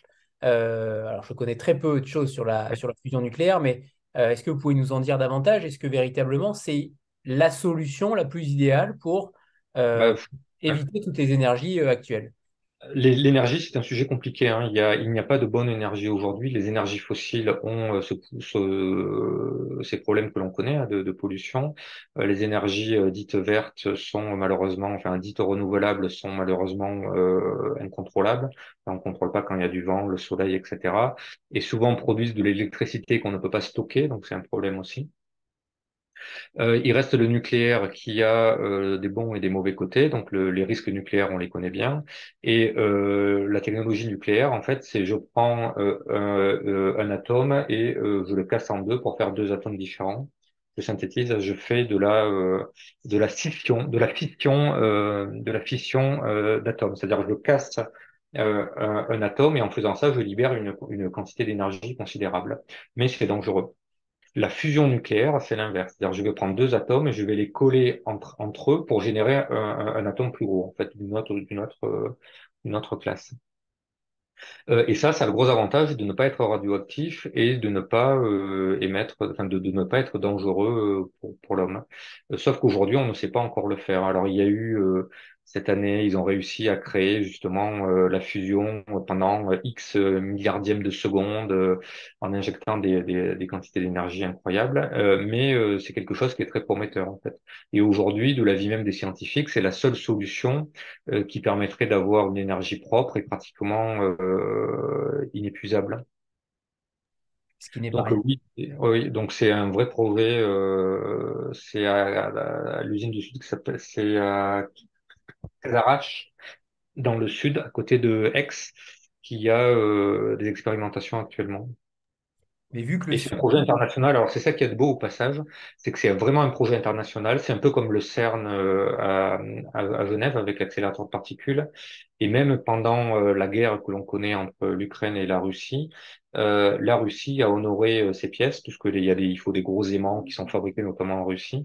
Et même après le, pendant le conflit, la Russie a honoré ses commandes et a envoyé euh, ces gros aimants sur le site qui prouvent que la, la la recherche scientifique transcende les conflits actuels et ça, je trouve que c'est euh, pas mal. C'est un signe encourageant. Le seul problème, c'est que le sud de la France n'existe plus dans votre roman. Oui, alors oui, ça, mais ça c'est. oui, le, dérèglement climatique a fait que tout s'est décalé euh, vers le nord, ouais. Ça existe encore, mais c'est le désert de Provence. Très bien. Et eh oui, nous allons pour beaucoup disparaître. Donc, on va profiter rapidement de, on espère que la fusion nucléaire va arriver euh, très rapidement. Euh, il y a une question tout à l'heure dans le, dans le chat sur le, sur le nom des vaisseaux, euh, les Orcas, et peut-être sur le titre, La tragédie de l'orque. Alors pour ceux qui n'ont pas forcément lu le livre, d'où vient, d'où vient ce titre-là et le nom de ces vaisseaux? Et peut-être vous parler du logo aussi qui est derrière vous. Ouais. Euh, alors les, les vaisseaux, euh, les alors ça, ça part d'une analogie intéressante que les vaisseaux spatiaux ressemblent plus à des sous-marins euh, qu'à des avions. En fait, dans la dans la dans, l'imaginaire aujourd'hui, quand on parle de vaisseau spatial, on imagine des avions qui peuvent aller dans l'espace. Et en fait, si on regarde les propriétés physiques d'un vaisseau, il faut il, il faut qu'il soit étanche, il faut qu'il soit hermétique. Euh, les gens vont rester euh, longtemps seuls dans un environnement qui est qui est clos et en fait ça ressemble beaucoup plus à un sous-marin euh, qu'à un avion. Donc je suis parti de cette idée-là, euh, donc un sous-marin, euh, sauf que mes vaisseaux vont dans les trous noirs et pour que ça aille dans les trous noirs, il faut qu'ils soient parfaitement symétriques. Donc en fait les vaisseaux ressemblent à ça. Hop, c'est des petites sphères pour que les forces en fait s'annulent, que ça soit très symétrique et quand ils passent dans un trou noir où il y a énormément de pression, les forces s'annulent. Donc ça part d'un, euh, d'une sphère toute, toute, toute lisse. Et là, euh, je me suis rappelé que les orques, donc les, euh, les, mammifères marins, hein, ont aussi euh, des, euh, une, une peau en fait très lisse pour améliorer euh, l'hydrodynamique, pour que ça file vite sous l'eau. Et les femelles orques en fait ont des mamelles qui sont dans des, sous des espèces de, de trappes en fait. Donc les bébés orques viennent ouvrir la trappe sous les pour aller rechercher les mamelles. Et en fait, mais alors l'orque vient de ça, c'est-à-dire que de la de, de, de, de cette image où mes, vélos, mes, mes vaisseaux sphériques ont en fait des trappes dans le à certains moments, un moteur va sortir pour impulser euh, une poussée, euh, pour sortir des antennes et, tout ce qui va bien. Voilà, voilà. Et ces vaisseaux-là, donc c'est assez gros, ça fait 15 mètres de, diamètre, ils vont tourner sur eux-mêmes pour générer une gravité euh, artificielle. Et à l'intérieur, en fait, c'est ça. C'est, je sais pas si on le voit, ce sont des, on voit, oui. des objets à euh, 16 faces. Euh, et donc c'est le logo en fait, c'est cette structure-là euh, et euh, qui est entourée d'une d'une coque entièrement sphérique. Donc c'est le logo que vous voyez en haut, qui est le logo des orcas. Et donc la tragédie de l'orque pour la, la francise, l'orca est le nom anglais du, de, de, de l'orque, donc la tragédie de l'orque pour dire il y a un orque qui va subir une tragédie. Et concernant la, trilogie, parce qu'on sait que c'est quelque chose qui peut très bien marcher, une trilogie, euh, sans spoiler évidemment là où vous voulez aller. Mais hum, qu'est-ce qui s'est, comment ça s'est concrétisé en vous? C'est-à-dire, est-ce qu'il fallait absolument quelque chose de, euh, en tout cas, d'avoir trois étapes, ou, au contraire, c'était un roman qui, était plutôt sur le long cours et qui, euh, qu'il fallait découper en trois parties parce que sinon il allait être beaucoup trop long? Euh, non, c'était volontairement une trilogie. Euh, les écrivains aiment bien travailler avec des contraintes. Hein. Contrairement à ce qu'on croit, les contraintes sont beaucoup plus faciles. Euh, enfin, les contraintes sont là pour aider le, travail d'écriture. donc très rapidement avec David, on s'est dit, on va faire une trilogie. premièrement parce que un seul roman de SF, moi je trouve que c'est toujours très court pour pouvoir faire justement cet axe d'exposition, quand on disait tout à l'heure, hein, inventer un monde, expliquer comment sera le monde dans 200 ans. et si en plus on veut raconter une histoire qui a un début, un milieu, une fin ça fait des pavés de 600 à 700 pages ou plus. Et, moi, personnellement, je n'aime pas lire des gros livres. Ça me, ça me décourage, ça me démotive. Et je préfère de loin lire trois fois 300 pages qu'une fois 900 pages, en fait. Je sais pas si c'est partagé, mais c'est euh, il y a un petit côté psychologique que j'aime pas. Donc on pourrait très bien dire c'est un roman de 900 pages ou c'est trois volumes, trois tomes d'une euh, de 300 pages. Avec cet avantage quand on fait des tomes, c'est qu'on peut couper où on veut et générer une certaine attente, générer euh, euh, un cliffhanger qui est euh, ou un twist qui est euh, qui fait partie aussi de la de la narration en fait, hein, qui fait partie de la mise en scène des trois volumes. J'aimerais qu'on parle aussi de, des remerciements que vous faites à, certains, à certains, certaines personnes qui vous ont aidé pour le livre. Je pense notamment à Yann Cochard et peut-être Arthur Clark pour l'emprunt sur le cactus. C'est à chaque fois, c'est ça qui vous caractérise, c'est que vous arrivez à faire un roman de science-fiction mais en y euh, accolant à chaque fois des petits éléments qui fascinent.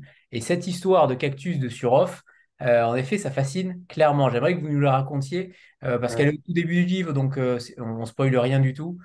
Voilà alors les cactus jouent un rôle important dans, dans l'histoire, tout simplement parce que euh, euh, il y a un couple de, de femmes, une qui est qui est euh, qui est à bord du, du vaisseau Orca, et puis l'autre qui reste à la maison. Et celle qui reste à la maison est euh, fascinée par les euh, par les cactus, donc elle a euh, une, une sphère avec plein de cactus, et elle offre à sa femme un cactus en lui disant ces cactus-là, de toute façon, ils sont résistants. pour aller dans l'espace pendant très longtemps, il faut pas beaucoup d'entretien, pas beaucoup d'eau, etc. Et tout le long du livre, en fait, c'est une analogie euh, sur la, la, la, la difficile séparation d'un couple, en fait. Euh, comment résister malgré l'éloignement, malgré des conditions euh, terribles. Et c'est en fait l'analogie du cactus. Donc c'est pour ça qu'on parle beaucoup de cactus. Et le cactus de Surov, c'est une anecdote que j'ai lue un peu par hasard dans un bouquin de, dans un recueil de nouvelles d'Arthur C. Clarke qui m'a beaucoup fait rire et donc j'ai voulu euh, euh, l'introduire sous forme de clin d'œil dans ce dans ce livre-là. dans la nouvelle, en fait, ils sont ils terraforment une du moins ils explorent une, une nouvelle planète. donc il y a un équipage scientifique et parmi l'équipage scientifique il y a un botaniste qui veut à tout prix planter des cactus sur cette planète-là.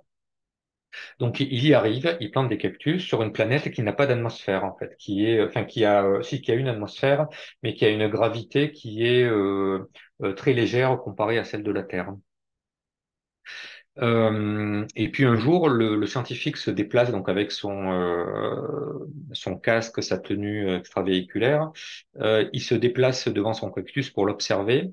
Et là, le cactus euh, lâche une graine. Vous savez qu'il y a des cactus qui se reproduisent, qui ont une reproduction sexuée, c'est-à-dire que pour se reproduire, ils vont euh, faire tomber une graine qui va se propager avec le vent ou comme vous voulez.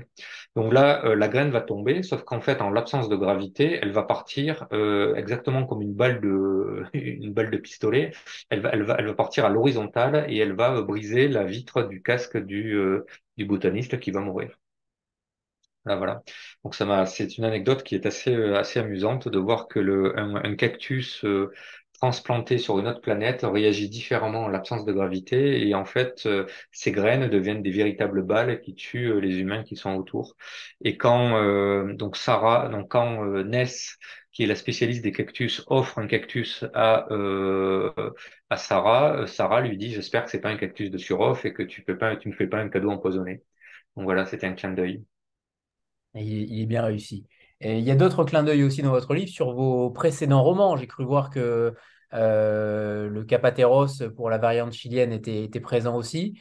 Je n'ai pas lu totalement, j'ai pas lu toute votre œuvre encore, mais est-ce qu'il y a d'autres clins d'œil justement Non, euh, non, non, non. Euh, d'habitude, dans mes six premiers romans, euh, j'aimais bien mettre des clins d'œil vraiment très appuyés, y compris des personnages qu'on retrouvait d'un roman à l'autre. Hein.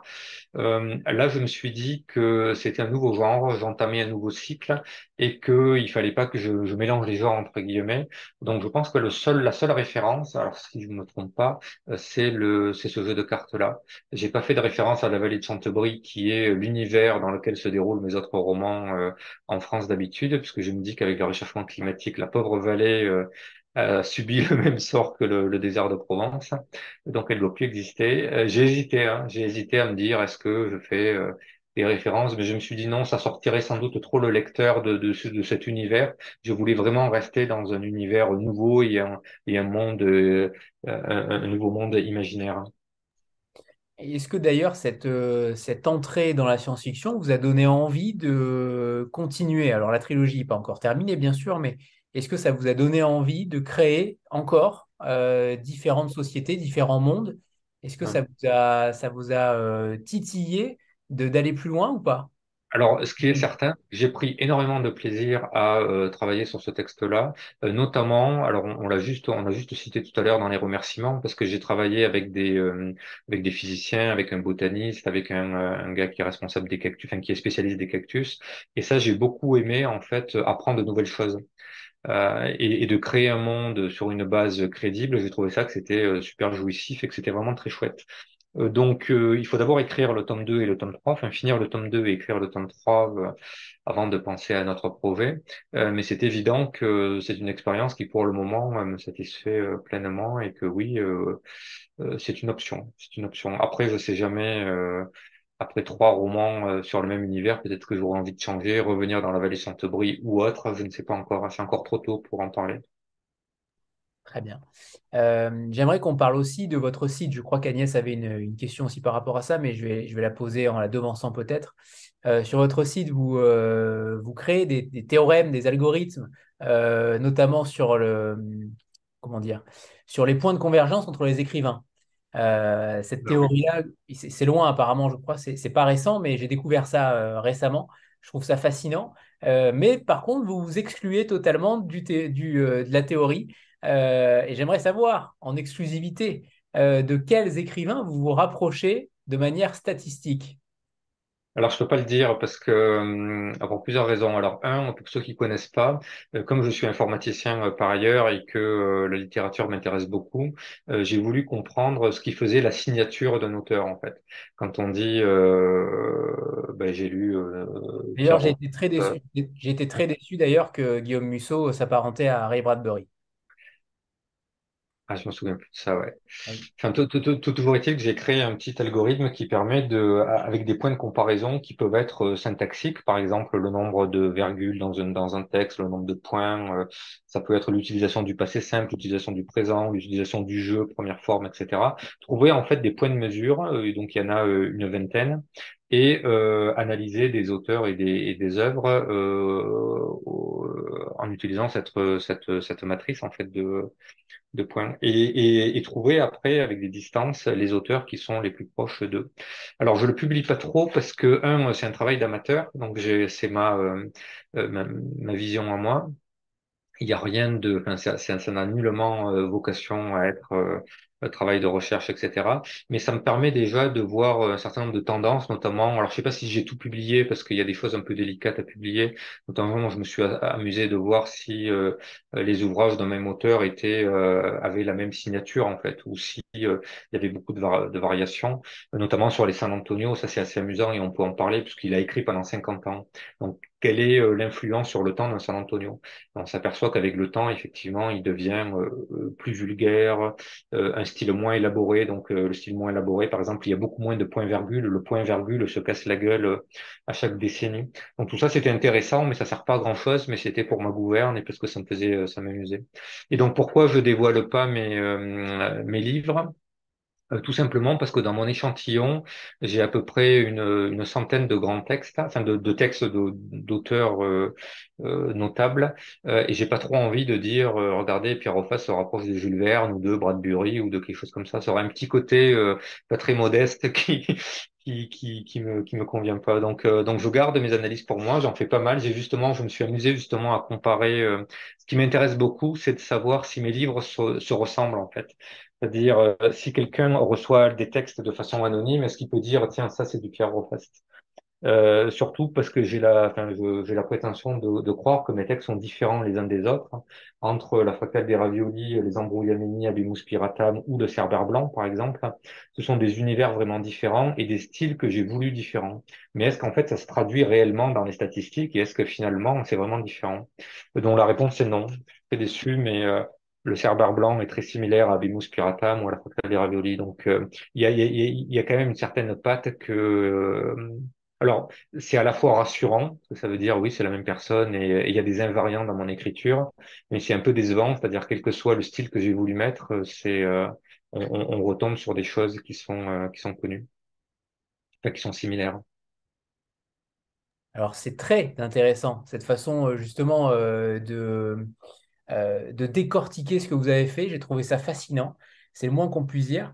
Et, notamment, donc, euh, apparemment, vous n'avez pas. Euh, votre écriture se, ressemble selon les textes. ça, c'est plutôt surprenant parce qu'en effet, les sujets sont totalement ah différents.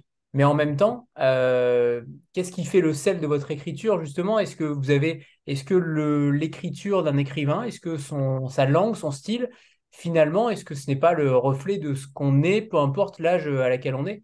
Euh, j'ai l'impression que c'est difficile de changer d'écriture. Je crois que euh, le, plus probant, c'était euh, Émile Ajar et Romain Gary. Je crois que c'était totalement ah différent. c'était très surprenant. Oui, alors ça, j'ai voulu comparer effectivement cet exemple-là, Romain Gary et Émile Ajar, parce qu'il avait réussi à duper le, le, Goncourt. Et je me suis posé la question, est-ce que est-ce qu'il y a vraiment personne qui pouvait s'en apercevoir Et alors, à l'aune de mon logiciel, ils sont vraiment très différents. C'est vraiment deux textes euh, qui sont très très loin, euh, comme si on comparait euh, Giono et Bukowski. C'est vraiment des trucs très dissemblables. Et mais en fait, il faut se méfier parce que mon, mon, mon algorithme se base uniquement sur des points, c'est-à-dire qu'il il, ne, il ne comprend pas le texte. Bien sûr, il n'y a pas d'analyse lexicale. Donc tout, alors la seule analyse lexicale, c'est utilisation de mots grossiers, utilisation de, de clichés, je sais pas comment ça s'appelle, de style par exemple Qu'est-ce qu'il y a comme cliché euh, Le petit matin, euh, le, le, enfin tous les clichés qu'on peut trouver en, euh, en littérature sur des expressions toutes faites. Euh, David, aide-moi. Qu'est-ce qu'il y a comme cliché littéraire Non mais la, cerise sur le gâteau, claquer la porte, rouler à vive allure tous ces trucs-là, en fait. Hein. Ah Donc, j'ai un petit dictionnaire de ça et j'utilise justement le, je, compte le nombre de clichés euh, pour, euh, qui rentrent dans la catégorie euh, complexité ou je sais pas quoi, parce qu'il y, y, a plusieurs axes. Euh, Qu'est-ce que je dis? Donc tout ça pour dire que euh, l'humour, euh, le vocabulaire, le champ lexical euh, ne, ne, pas, ne, ne, rentre pas en compte dans, ces, dans ce logiciel-là, ce qui fait que euh, j'ai cru comprendre que ce qui me caractérisait, c'était quand même une certaine forme d'humour qui transpire dans les textes, même si le texte est parfois glauque ou, l'histoire est un peu est, un peu glauque. le fait que je le raconte de façon détachée avec un peu d'humour, ça, ça donne ma patte.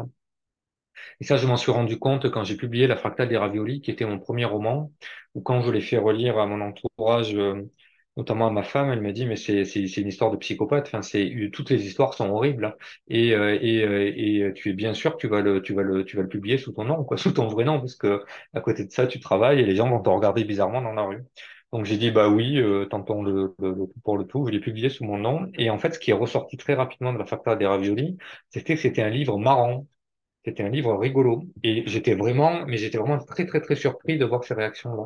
Pour moi, la fractale des raviolis, c'est des nouvelles, c'est un ensemble d'histoires euh, où dans chaque histoire, il y a, vraiment un, psychopathe qui est à l'œuvre. Et, j'étais vraiment surpris que les gens, qui est pratiquement personne qui, qui ne relève ça. Et que tout le monde dise, ah, les gens, qu'est-ce que j'ai rigolé avec ton bouquin? Et c'était pas du tout l'effet escompté. Donc c'était à la fois vexant et à la fois surprenant de voir ça. Je vois qu'il y a une main levée. Euh. Oui, c'est Valérie. Je t'écoute. Oui, bonsoir. Euh, J'avais une question justement sur la fractale des raviolis. C'est une question plutôt euh, top chef en fait. Je voulais savoir pourquoi vous aviez choisi le ravioli et pas le chou romanesco ou la vache qui rit. La vache qui ah oui, oui, oui, ah, pour la mise en abîme. Oui, tout à fait. Alors, euh, conceptuellement, le, le four romanesco ou la vache qui rit euh, représentent au mieux une fractale, mais euh, dans l'histoire qui était euh, j'empoisonne une, une personne avec un aliment, il est beaucoup plus facile de, de, de, de, de mettre un, un, poison dans un ravioli que dans un four romanesco, en fait. Et, et, euh, et, donc ça, c'est l'explication, l'explication très triviale. Et il faut aussi savoir que le titre a été trouvé euh, à la toute fin du projet, en fait, d'écriture. Le livre était écrit et on s'est, et on s'est posé la question avec la maison d'édition. Euh, bon, comment on l'appelle. Et la fractale des raviolis, c'est venu comme ça euh, par, euh, par du brainstorming, mais ça aurait très bien pu s'appeler autre part. Donc euh, voilà, la, la, notion de fractale, en fait, n'était pas voulue dès le départ. En fait, c'est arrivé là parce que c'était amusant comme titre, mais c'était pas un axe fort. On, on voulait pas écrire un livre qui s'appelait la fractale des raviolis. Quoi. Mais c'est une bonne question, effectivement. Maintenant, quand je, quand les gens me posent la question, qu'est-ce que c'est une fractale, je prends soit le four romanesco, je prends souvent le four romanesco comme exemple. Ouais, tout à fait. Et après, moi, j'étais repartie de la rune de structure euh, de la fractale des raviolis. Et donc, je ne suis pas arrivée à faire le schéma parce qu'il est, il est déséquilibré, en fait. Et, et ça veut dire euh, déséquilibré? bah, En fait, euh, j'ai voulu faire le schéma en forme d'escalier. Ça ressemble un peu à ça. Quoi. Je ne sais pas si on va, peut-être pas vraiment voir. Ouais, en fait. bien, ouais. Voilà. Mais en fait, euh, moi, j'ai le chapitre 12. Alors, le chapitre 12, je crois c'est l'histoire du robot. Alors, je vais montrer les papiers. Ouais, ouais. C'est là. C'est le robot était presque parfait. Et donc, du coup, c'est pour moi, c'était le, la toute dernière histoire. Et après, on pouvait remonter de là. Et en fait, euh, il aurait fallu que ce soit le chapitre 11, le chapitre précédent, pour que ce soit symétrique. Enfin, c'est pas très clair. Alors, c'est si je vois bien. Mais, euh, oui, euh, oui, alors, j'ai aucun souvenir. euh, je Ouais. Vous me rappelez cette histoire de robot, je me je me rappelais plus. Ce qui prouve euh, dé- 2014, déjà hein. à l'époque que j'étais intéressé par les robots, donc c'est bien. C'était entre, c'était inséré entre Rémi le grand tacticien 1 et Rémi le grand tacticien 2, en fait. D'accord, ouais, ouais. Voilà. Non, ça fait, ça fait Alors, quasiment 10 ans. hein. Oui. Ça, fait ça fait plus de dix ans parce que je l'ai écrit en 2012, effectivement. Et je me souviens que ce livre avait été un véritable cauchemar sur la cohérence euh, chronologique. Euh, surtout que initialement, il y avait, alors je ne me rappelle plus, il y avait une histoire de guerre. hein. Je sais plus ce que c'était. Euh, la guerre du Vietnam. Euh, bon, je sais pas si je parle de la guerre du Vietnam, je me souviens plus. Bref, et, euh, et ça et ça ne marchait pas. En fait, je m'étais aperçu tout à la fin que ça collait pas. Donc, il avait fallu que je modifie la chronologie d'une histoire et après, ça modifiait toutes les autres en cascade. Enfin, c'était l'horreur. Et, euh, et je suis même pas sûr aujourd'hui que la chronologie tient debout. Mais bon, si personne ne le remarque, ça va. D'ailleurs, David, euh, puisque euh, Abemus Piratam a été réédité aux Forges de Vulcain, est-ce qu'il est question aussi que certains autres romans de Pierre soient réédités euh, sous la, sous la, sous la bannière aux Forges de Vulcain? Est-ce que Euh, j'aimerais beaucoup, mais en fait, pour, pour l'instant, ils sont encore disponibles chez Folio. Euh, donc, euh, ils vivent une jolie vie euh, chez Folio. Mais c'est vrai qu'à terme, j'aimerais bien qu'ils viennent aux Forges. Mais en fait, on n'a pas, on pas signé de contrat pour l'instant. Donc, si Pierre, dans quelques mois ou quelques années, a, a cette envie, j'ai aussi cette envie. Voilà. Et moi, j'ai une petite remarque, en fait, c'est que une évidence du travail de Pierre qui ne m'avait jamais frappé, c'est qu'en fait, c'est un tra- son, son esthétique a une sorte de parenté lointaine avec l'Oulipo. Avec, euh, et alors que je ne suis pas sûr que ce soit une référence de Pierre, euh, l'Oulipo. Euh, Alors, je l'ai appris. euh, J'ai euh, connu le lipo. Euh, à la fractale des raviolis ou la variante chilienne, quand tout le monde me posait la question, est-ce que tu fais partie de, euh, comment ça s'appelle, là, de le collège l'Oulipo? de pataphysique. Ouais, ouais, le, voilà. Et, euh, et, euh, et non, je connaissais pas du tout. Je connaissais pas du tout et, euh, et voilà. Pas... Non, mais tu, en Et fait, ouais. c'est fantastique parce que euh, d'une certaine façon, ça rejoue ce que tu appelles les invariants, c'est-à-dire que même si tu viens d'un endroit assez différent, tu rejoins en fait une tradition qui est une tradition d'auteur qui était à la fois très créatif et très, enfin très li- littéraire et très scientifique. Pour moi, c'est le, tu serais peut-être plus par moment euh, Pérec que euh, que d'autres auteurs plus classiques de l'Oulipo, parce que euh, je pense que chez certains auteurs de, de la pataphysique, il y a cette idée que la contrainte doit être respectée jusqu'à la fin. Et une très très grande qualité de Pérec, euh, c'est que quand euh, au bout d'un moment, il a le choix entre je respecte ma contrainte jusqu'au bout ou je raconte une bonne histoire, il bascule toujours sur le côté je raconte une bonne histoire. Et je pense que même si toi, tu respectes beaucoup les contraintes que tu te donnes, tu conserves un sens littéraire et du public qui Ouais. malheureusement a parfois manqué à certains auteurs de, l'Oulipo, mais qui ne manquait pas à Pérec, par exemple. Bah, je pense qu'ils appellent ça les contraintes. Moi, j'ai sans doute utilisé d'autres noms ou d'autres. euh, euh, par exemple, j'ai beaucoup travaillé sur les structures. Une de mes contraintes, c'est de dire, euh, bah, je vais choisir de raconter une histoire avec telle structure. C'est ce que vous disiez tout à l'heure en parlant des runes de structure. Je me suis amusé à, à, à schématiser sur mon site web. Euh, c'est une forme de, de contrainte, mais moi, je le voyais pas comme ça. En fait, c'était plutôt un défi. Je me disais, tiens, euh, la fractale des raviolis, c'était euh, des, des enchâssements. En fait, c'était des poupées russes. hein. Euh, les- la variante chilienne, je vais pas réécrire un livre avec la même structure. Ça serait, ça serait dommage. Donc, il y avait d'abord ce travail de dire euh, sous quelle forme je vais raconter l'histoire. Et en fait, en réfléchissant, je me suis dit, je me suis fait cette réflexion assez récemment, et je trouve que c'est assez vrai. Euh, quand on compare avec les métiers du cinéma, euh, quand on produit un film, il y a énormément de métiers et d'expertise qui rentrent. Il y a bien sûr le scénariste, mais il y a aussi le dialoguiste, il y a le cadreur, il y a la photo, euh, il y a la, bande son, bien entendu, il y a la lumière, il y a le monteur qui raconte l'histoire en disant je vais faire des flashbacks, etc. Euh, et, et, et en fait, la même histoire peut être racontée de façon très différente en fonction de tous ces corps de métier-là. On change la lumière, on a une ambiance différente. On change la photo, on a une, on change de casting, bien sûr, pas le même film, etc. Et je me suis dit qu'en fait, le, romancier, enfin l'écrivain, l'écrivaine, tout ce que vous voulez, euh, lui, en fait, il, il joue tous ces rôles-là et il a toutes les manettes en main dès le début. Et donc, euh, à lui de savoir dès le début, de même que le monteur, il se dit, je vais remonter le film parce que ça marche pas comme ça, je vais faire un flashback, je vais mettre cette première scène en entrée, etc. Le, le, le romancier, en fait, il a, il a tout à fait ses armes avec lui et toutes ses, toutes ses possibilités. Donc, il est à la fois dialoguiste, il est à la fois, il fait le casting parce que c'est lui qui va créer ses personnages, il fait la photo, c'est-à-dire l'ambiance qu'il veut donner à une scène, euh, le point de vue, euh, etc. Et une fois que j'ai compris ça, je me suis dit, en fait, c'est des choses qu'il faut euh, définir a priori avant de débuter un roman, euh, quelle esthétique tu veux faire et quelle structure tu veux donner pour faire le livre que tu as envie de voir euh, s'il était, c'était un film, en fait. hein.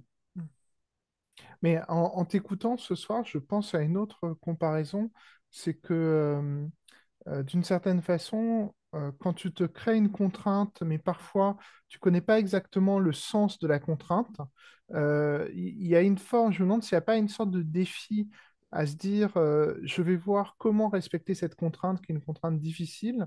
Et par moments, ça me fait penser euh, vraiment au défi euh, des explorateurs de l'espace, parce que finalement, l'espace, c'est extrêmement hostile, et c'est doublement hostile parce que c'est un environnement antinaturel, enfin, c'est c'est le plus naturel des environnements, mais c'est anti-vivant, voilà.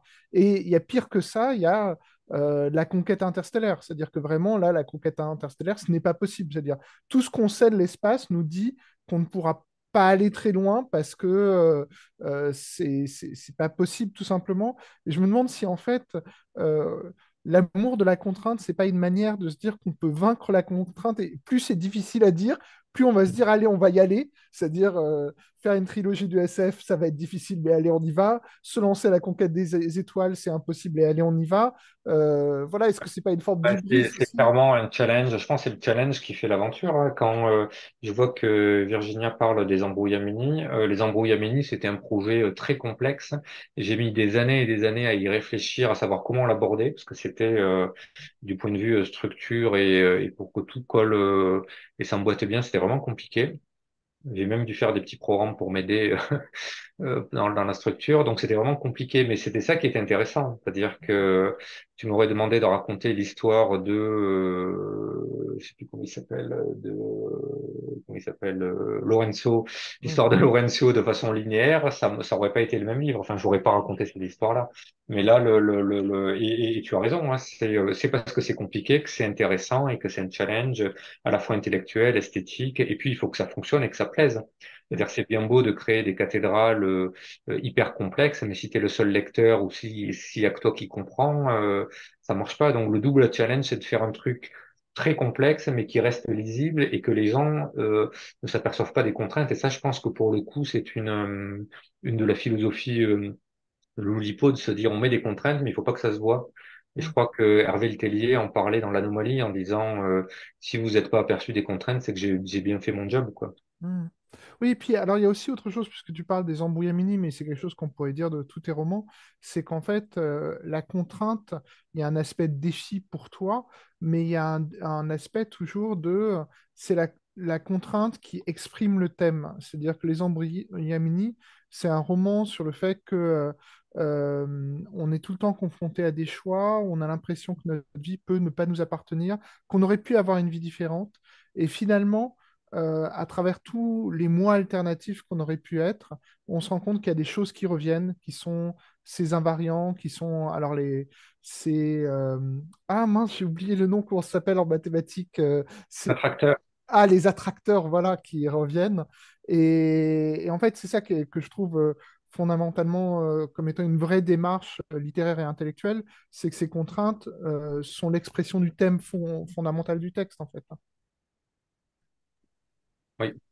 D'ailleurs, est-ce que ces contraintes, est-ce que vous avez abandonné au cours de l'écriture certaines contraintes? Est-ce qu'il y a eu euh, des choses que vous ne pouviez plus faire? Euh, Est-ce qu'il y a eu des changements d'ailleurs de, narration? Est-ce qu'il y a eu des changements au cours de l'écriture, de la manière dont vous euh, développiez cette histoire? Ou au contraire, tout était plutôt clair dès le début et, et vous saviez exactement où vous vouliez aller? Euh, alors dans la tragédie de l'orque, je me souviens pas de contraintes que j'ai abandonnées ou des choses de cahier des charges initiales que j'ai abandonnées. Par contre, il y avait une contrainte supplémentaire que j'avais jamais eue, qui était bah, euh, quand tu fais le tome 1, il faut quand même réfléchir au tome 2 et au tome 3 parce que tu veux tout ce que tu vas écrire au tome 1 va être une contrainte dans l'histoire en fait. Hein. C'est-à-dire que si je dis euh, euh, que Sarah a, 37 ans dans le tome 1, ben, elle aura toujours 37 ans ou pas loin dans le tome 2. Donc il, il, faut pas raconter de conneries, il faut pas trop euh, euh, se fermer des portes pour le tome 2. Et ça, c'est la première fois que je faisais ça. Alors j'ai euh, réglé cette contrainte assez simplement en, euh, en rédigeant le tome 2 était euh, large, était pratiquement terminé au moment où le, où le tome 1 est sorti, hein, c'est-à-dire euh, la semaine, il y a, il y a deux semaines, euh, et j'avais déjà un synopsis du tome 1, 2, 3 dès le début en fait. C'est-à-dire quand j'ai commencé le tome 1, je savais quand même où j'allais pour éviter ça. Mais ça, c'est quand même une vraie contrainte. Et je pense que c'est ce qui m'a posé le plus de difficultés, euh, notamment, alors sans tout dévoiler dans le tome 1, mais dans le tome 1, il, commence, il, tombe donc sur le système de la tortue. là, je commence à dire certaines caractéristiques du système de la tortue. Et dans le tome 2, il faudra que j'assume ces caractéristiques-là. Je pourrais plus dire, ah non, je m'étais trompé. En fait, il n'y a pas de planète, il y en a trois, ou il n'y a pas... Et, et, et, ça, c'était embêtant quand même, parce qu'il fallait euh, avoir de la suite dans les idées. Oui, alors en plus, moi, je, ça m'a, j'ai été assez impressionné parce que je pense que euh, on oublie qu'une des que, les, trilogies ou les séries, je parle des séries de romans euh, ou des séries de films aussi, présentent quand même une un, un, risque à chaque fois, c'est que le, premier euh, roman soit le plus percutant, celui où il y a le concept, et les autres soient très dérivatifs, c'est-à-dire qu'il y, ait un essoufflement. Or, ce que, ce que j'ai vu du, du, tome 2, euh, c'est que Pierre a certes une contrainte qui s'est donnée, mais il y a cette idée qu'on euh, va aller plus loin et on va faire quelque chose de plus grand. Et en fait, en tant que spectateur, je sais que dans certains films, j'ai déjà vu ça, c'est-à-dire que je, pense que l'Empire contre-attaque dans, dans, Star Wars, c'est plus puissant encore d'une certaine façon que euh, le premier, enfin la guerre des étoiles, un, nouvel espoir. Euh, je sais pas où, par exemple, le Retour vers le futur, le volume 2 est plus intéressant que le volume 1. Euh, mais on a aussi ça, par exemple, moi j'ai vu ça récemment avec le, travail que euh, Claude et Guillaume Chavanitian ont fait sur le cycle de la Tour de Garde. Se dire qu'à chaque nouveau volume, il fallait pas simplement faire une suite, mais aller au-delà et donc offrir aux, aux gens qui ont attendu le deuxième volume euh, quelque chose qui n'est pas simplement la suite, mais qui est un dépassement et qui va encore plus loin. Et c'est ce qui se profile avec le travail de Pierre, donc c'est c'est très exaltant. Voilà. Il y, a, il y a deux travers, effectivement, une trilogie, enfin, telle que je l'entreaperçois aujourd'hui, c'est ça, c'est tout donner dans le tome 1 et ne plus rien avoir à dire ou avoir voulu mettre toutes les idées dans le tome 1. Ça, j'avais bien conscience. Et après, moi, j'étais, en tant que téléspectateur, vraiment traumatisé par la série Lost. Je sais pas si certains d'entre vous euh, l'ont vu. Évidemment. Ouais, les, où les premières saisons sont vraiment très bien, enfin un, deux, trois, ça va, mais ensuite on sent qu'il y a eu une certaine errance des scénaristes qui savaient pas où aller, qui n'avaient pas réfléchi au concept euh, sur la durée, euh, qui se sont aussi fait influencer par des sondages qui disaient quel personnage il fallait développer, etc. Et vraiment, euh, à partir des saisons, alors je sais plus combien, mais 4, 5, 6, c'était vraiment, euh, ça partait dans tous les sens, il y avait plus aucune réponse aux questions auxquelles on s'attendait.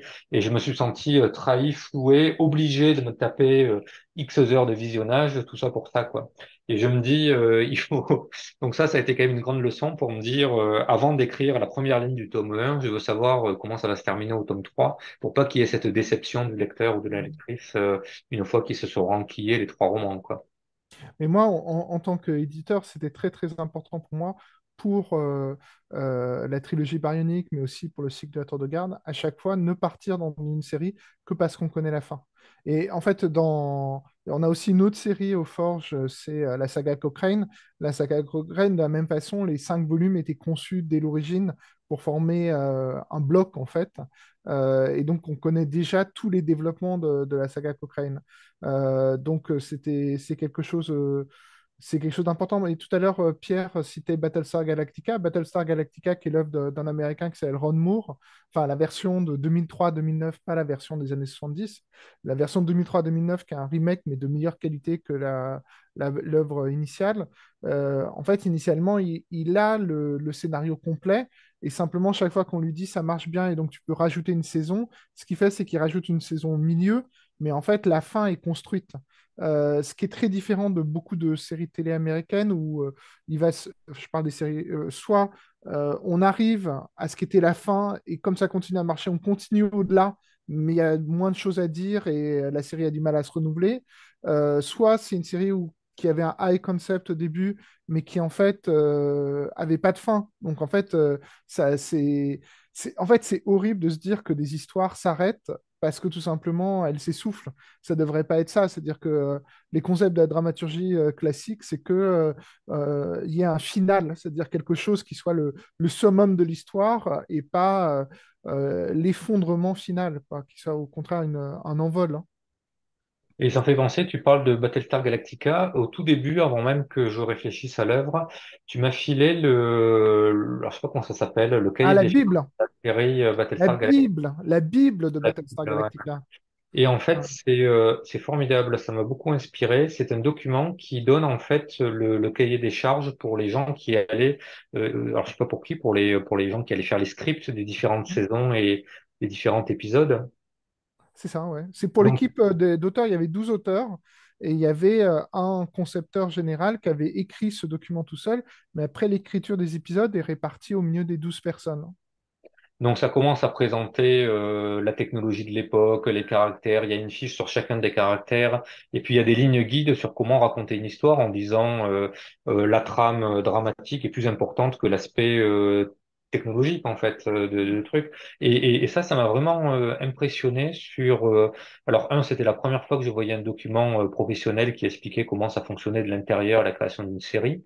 Et deux ça m'a vraiment donné des bonnes idées sur bah, comment comment structurer ma propre ma propre série entre guillemets ma, ma propre trilogie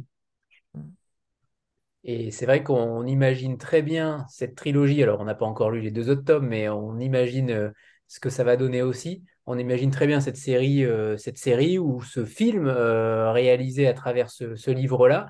Est-ce qu'il y a déjà des pistes, David, par rapport à ça, même si le texte est sorti récemment? Mais est-ce que c'est peut-être une envie aussi de votre part de développer quelque chose de manière cinématographique? Ou au contraire, ça ne doit rester qu'une œuvre littéraire? Alors moi, je, vais répondre simplement en tant qu'éditeur tout d'abord, je considère que le vrai achèvement d'une œuvre, c'est l'œuvre elle-même. Donc, je considère que euh, une œuvre n'est pas validée parce qu'elle a une adaptation cinématographique ou télévisuelle ou voilà. C'est que la plupart des adaptations télévisuelles ou cinématographiques, elles vont être euh, terrassées par le temps et ce qui restera dans 50 ans, c'est les romans. Donc, pour moi, ça, c'est un premier truc. Par contre, ce qui est vrai, et là on rentre vraiment dans euh, l'envers du décor de l'édition, c'est qu'actuellement dans l'édition indépendante, euh, il y a cette, euh, cette idée de sortir de l'hyperproduction, le besoin de faire moins de livres, de les accompagner mieux. Mais la contrainte de faire moins de livres, c'est qu'on est nettement plus exposé aux risques financiers. C'est-à-dire qu'au lieu de sortir 25 titres dans l'année en disant il y en a qui vont marcher, il y en a qui vont pas marcher, on ne sait pas à l'avance, mais on en balance plein en librairie et on s'en sortira par la moyenne, on rentre dans un système dans l'édition indépendante, dans l'édition raisonnée, pour reprendre l'expression de Benoît Viraud du Nouvel Attila, où on se dit on fait peu de titres, mais on va tous les accompagner plus fortement. Et accompagner plus fortement, c'est d'essayer de raisonner sur les autres sources de revenus pour les titres, c'est-à-dire raisonner sur le poche, sur euh, l'audio-livre, euh, sur le numérique et sur euh, les adaptations audiovisuelles. Donc, c'est-à-dire créer dans des maisons d'édition qui sont plutôt petites des outils qui permettent de travailler à des adaptations audiovisuelles. Donc, par exemple, les éditions Forge de Vulcain L'an dernier, on réussi une option, c'est-à-dire il y a une, grosse boîte de production française qui a acheté un titre des Forges. Ça ne veut pas dire que ça se fera parce que le marché de, la production, euh, c'est un marché difficile. Euh, euh, un de nos objectifs de cette année, c'est effectivement d'aller présenter la tragédie de l'orque à des producteurs. Et puis, alors ça, ça, reste entre nous, mais il y a un petit projet aussi, c'est de traduire une grande partie du texte en anglais, parce que l'essentiel de la production cinématographique se fait en langue anglaise, et donc les producteurs sont, tous anglophones et sont pas passionnés par lire des textes en anglais. Et donc, il y a ce, travail qui est en cours. Euh, après, c'est de l'ordre de l'exploration spatiale, c'est-à-dire qu'il euh, y a beaucoup de vaisseaux qui partent, il y en a beaucoup qui ne traversent pas l'atmosphère et qui vont pas très très loin, qui restent à 400 km au-dessus de la Terre. Et donc, euh, voilà, mais effectivement, c'est un objectif. Pour moi, c'est d'abord un objectif qui est économique et pas un objectif artistique. L'objectif artistique, c'est de faire les meilleurs romans possibles. Euh, l'objectif économique, ça permet de, de, faire d'autres romans. Euh, par contre, peut-être que pour les gens qui feront euh, l'adaptation, ça sera un objectif artistique. Mais ça, ça sera leur métier parce que c'est leur métier à eux et pas le mien.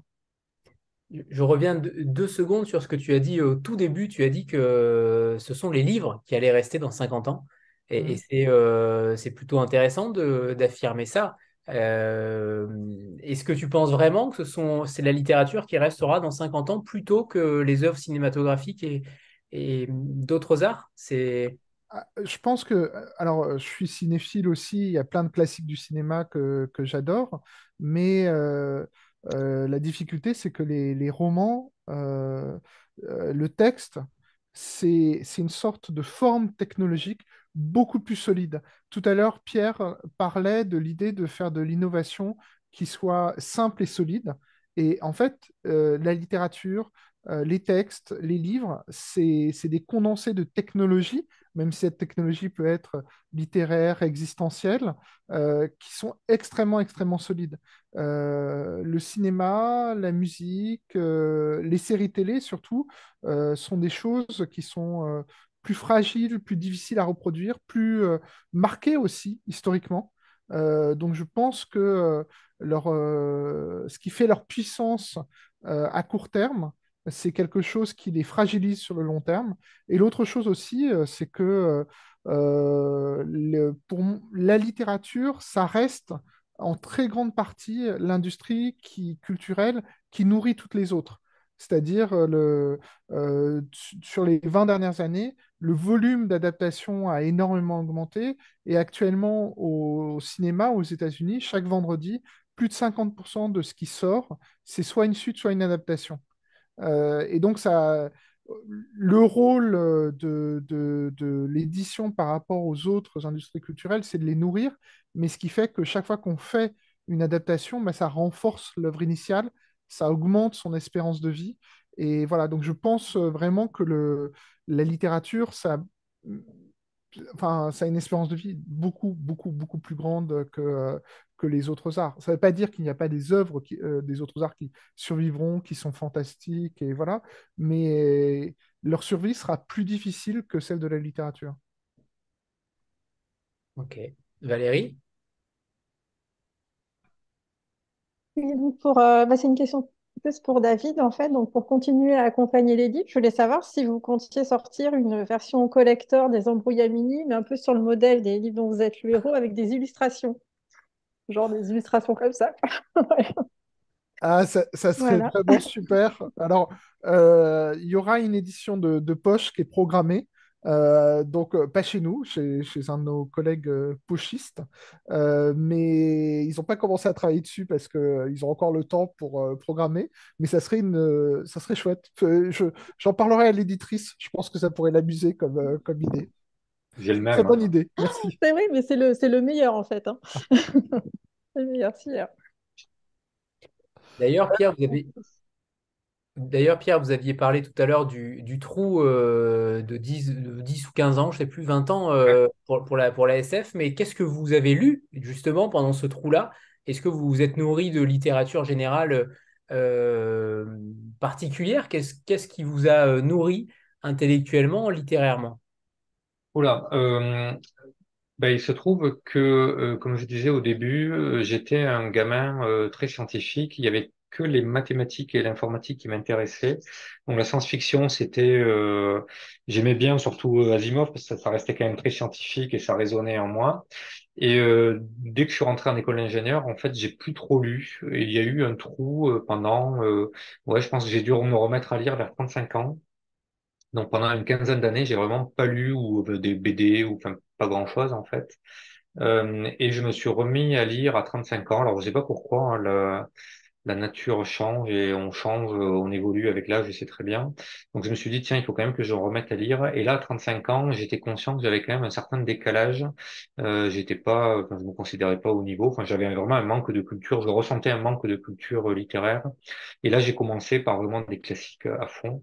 Euh, j'ai lu, je pense, de 35 à 40 ans, j'ai lu que des classiques, c'est-à-dire des auteurs morts euh, des prix Nobel, des trucs comme ça. Enfin, j'avais vraiment une vision assez élitiste de la littérature. Et ce n'est que euh, en 2014, quand j'ai publié La Fractale des Raviolis euh, et que j'ai commencé à aller dans les salons, à rencontrer mes contemporains, que je me suis aperçu que, à part euh, Amélie Nothomb et Bernard Werber, je connaissais personne en fait, en gros. Euh, et je me suis dit, mince, euh, tu vas rencontrer des gens, c'est toujours bête de se même d'être à côté de quelqu'un et de pas, pas le connaître, même pas savoir si c'est un écrivain national ou, ou autre. Et, donc à ce moment-là, je me suis mis à lire effectivement la rentrée littéraire euh, et, les, euh, et, les, et, les, euh, et les auteurs francophones contemporains. Mais jusqu'alors, oui, j'étais pas, j'étais très poche et très très classique. Et les livres des forges, évidemment. Alors maintenant, les livres des forges, tout à fait. oui. C'est l'avantage d'être dans une maison d'édition où, euh, il y a un petit, euh, il, y a, un côté euh, esprit d'équipe qui joue. Et c'est vrai que, alors avant, quand j'étais chez Alma, j'ai une super collection de livres Alma, je les avais pratiquement tous et je les, ai tous lus. Et là, pareil, j'essaie de faire la même chose chez aux Forces de Vulcain. Alors, est-ce que pour, si personne d'autre n'a de questions, est-ce que vous pourriez nous lire un deuxième extrait? Hop. Merci Pierre. Le, pour, la, pour répondre à Sophie euh, qui doit partir là pour la, la question des mineurs euh, d'antimatière. Euh, Alors évidemment, euh, je suis très attaché aux mines, donc j'ai moi-même travaillé dans une mine de charbon. Je pense que je suis un des anciens, des, euh, les derniers euh, étudiants de l'école des mines à être descendus dans un puits à 1000 mètres au fond. Euh, donc c'est une expérience qui marque à jamais. Et, euh, et cet univers, oui, j'y suis assez attaché. Donc oui, mineur, j'ai mis un certain nombre de vocabulaire et de, et de traditions que j'ai Sainte-Barbe, enfin tous ces trucs-là, oui, c'était c'était c'était charmant, bien sûr. Voilà, voilà. alors, je vais lire le chapitre 5, le début, un jour avant l'accident, où là, nous sommes dans le deuxième Orca, qui est, dont l'équipage est Sarah et Slow. Slow pivota d'un petit mouvement de bassin et se retrouva face à Sarah, tête bêche. J'adore la tête de Caroline dans ces moments-là. Non mais regarde là, on dirait une vieille babouchka édentée qui se fend la poire. J'avoue qu'il n'y a que dans l'espace que j'ai vu une tortue sourire. Elle a l'air vraiment heureuse. C'est clair que l'impesanteur, c'est son kiff. Il faut la comprendre. Toute sa vie, elle trimballe sa maison sur son dos. Et là, on lui enlève un sacré poids. C'est le cas de le dire. Slow flotta vers Sarah et s'inclina pour être dans le même sens qu'elle. Régulièrement, elle désactivait la gravité artificielle pour le plaisir de pouvoir détendre leurs muscles. Une demi-heure en empesanteur valait toutes les séances de yoga du monde. La réglementation de l'agence était stricte. Pour des raisons évidentes d'hygiène et de sécurité, les animaux de compagnie étaient interdits à bord. Toutefois, certains animaux pas trop compliqués et susceptibles de réconforter l'équipage étaient tolérés. Slow avait donc embarqué Caroline, la tortue qui ne la quittait plus depuis ses neuf ans. Caroline avait droit à son espace dans la salle de repos, un mini-parc où elle dormait la plupart du temps.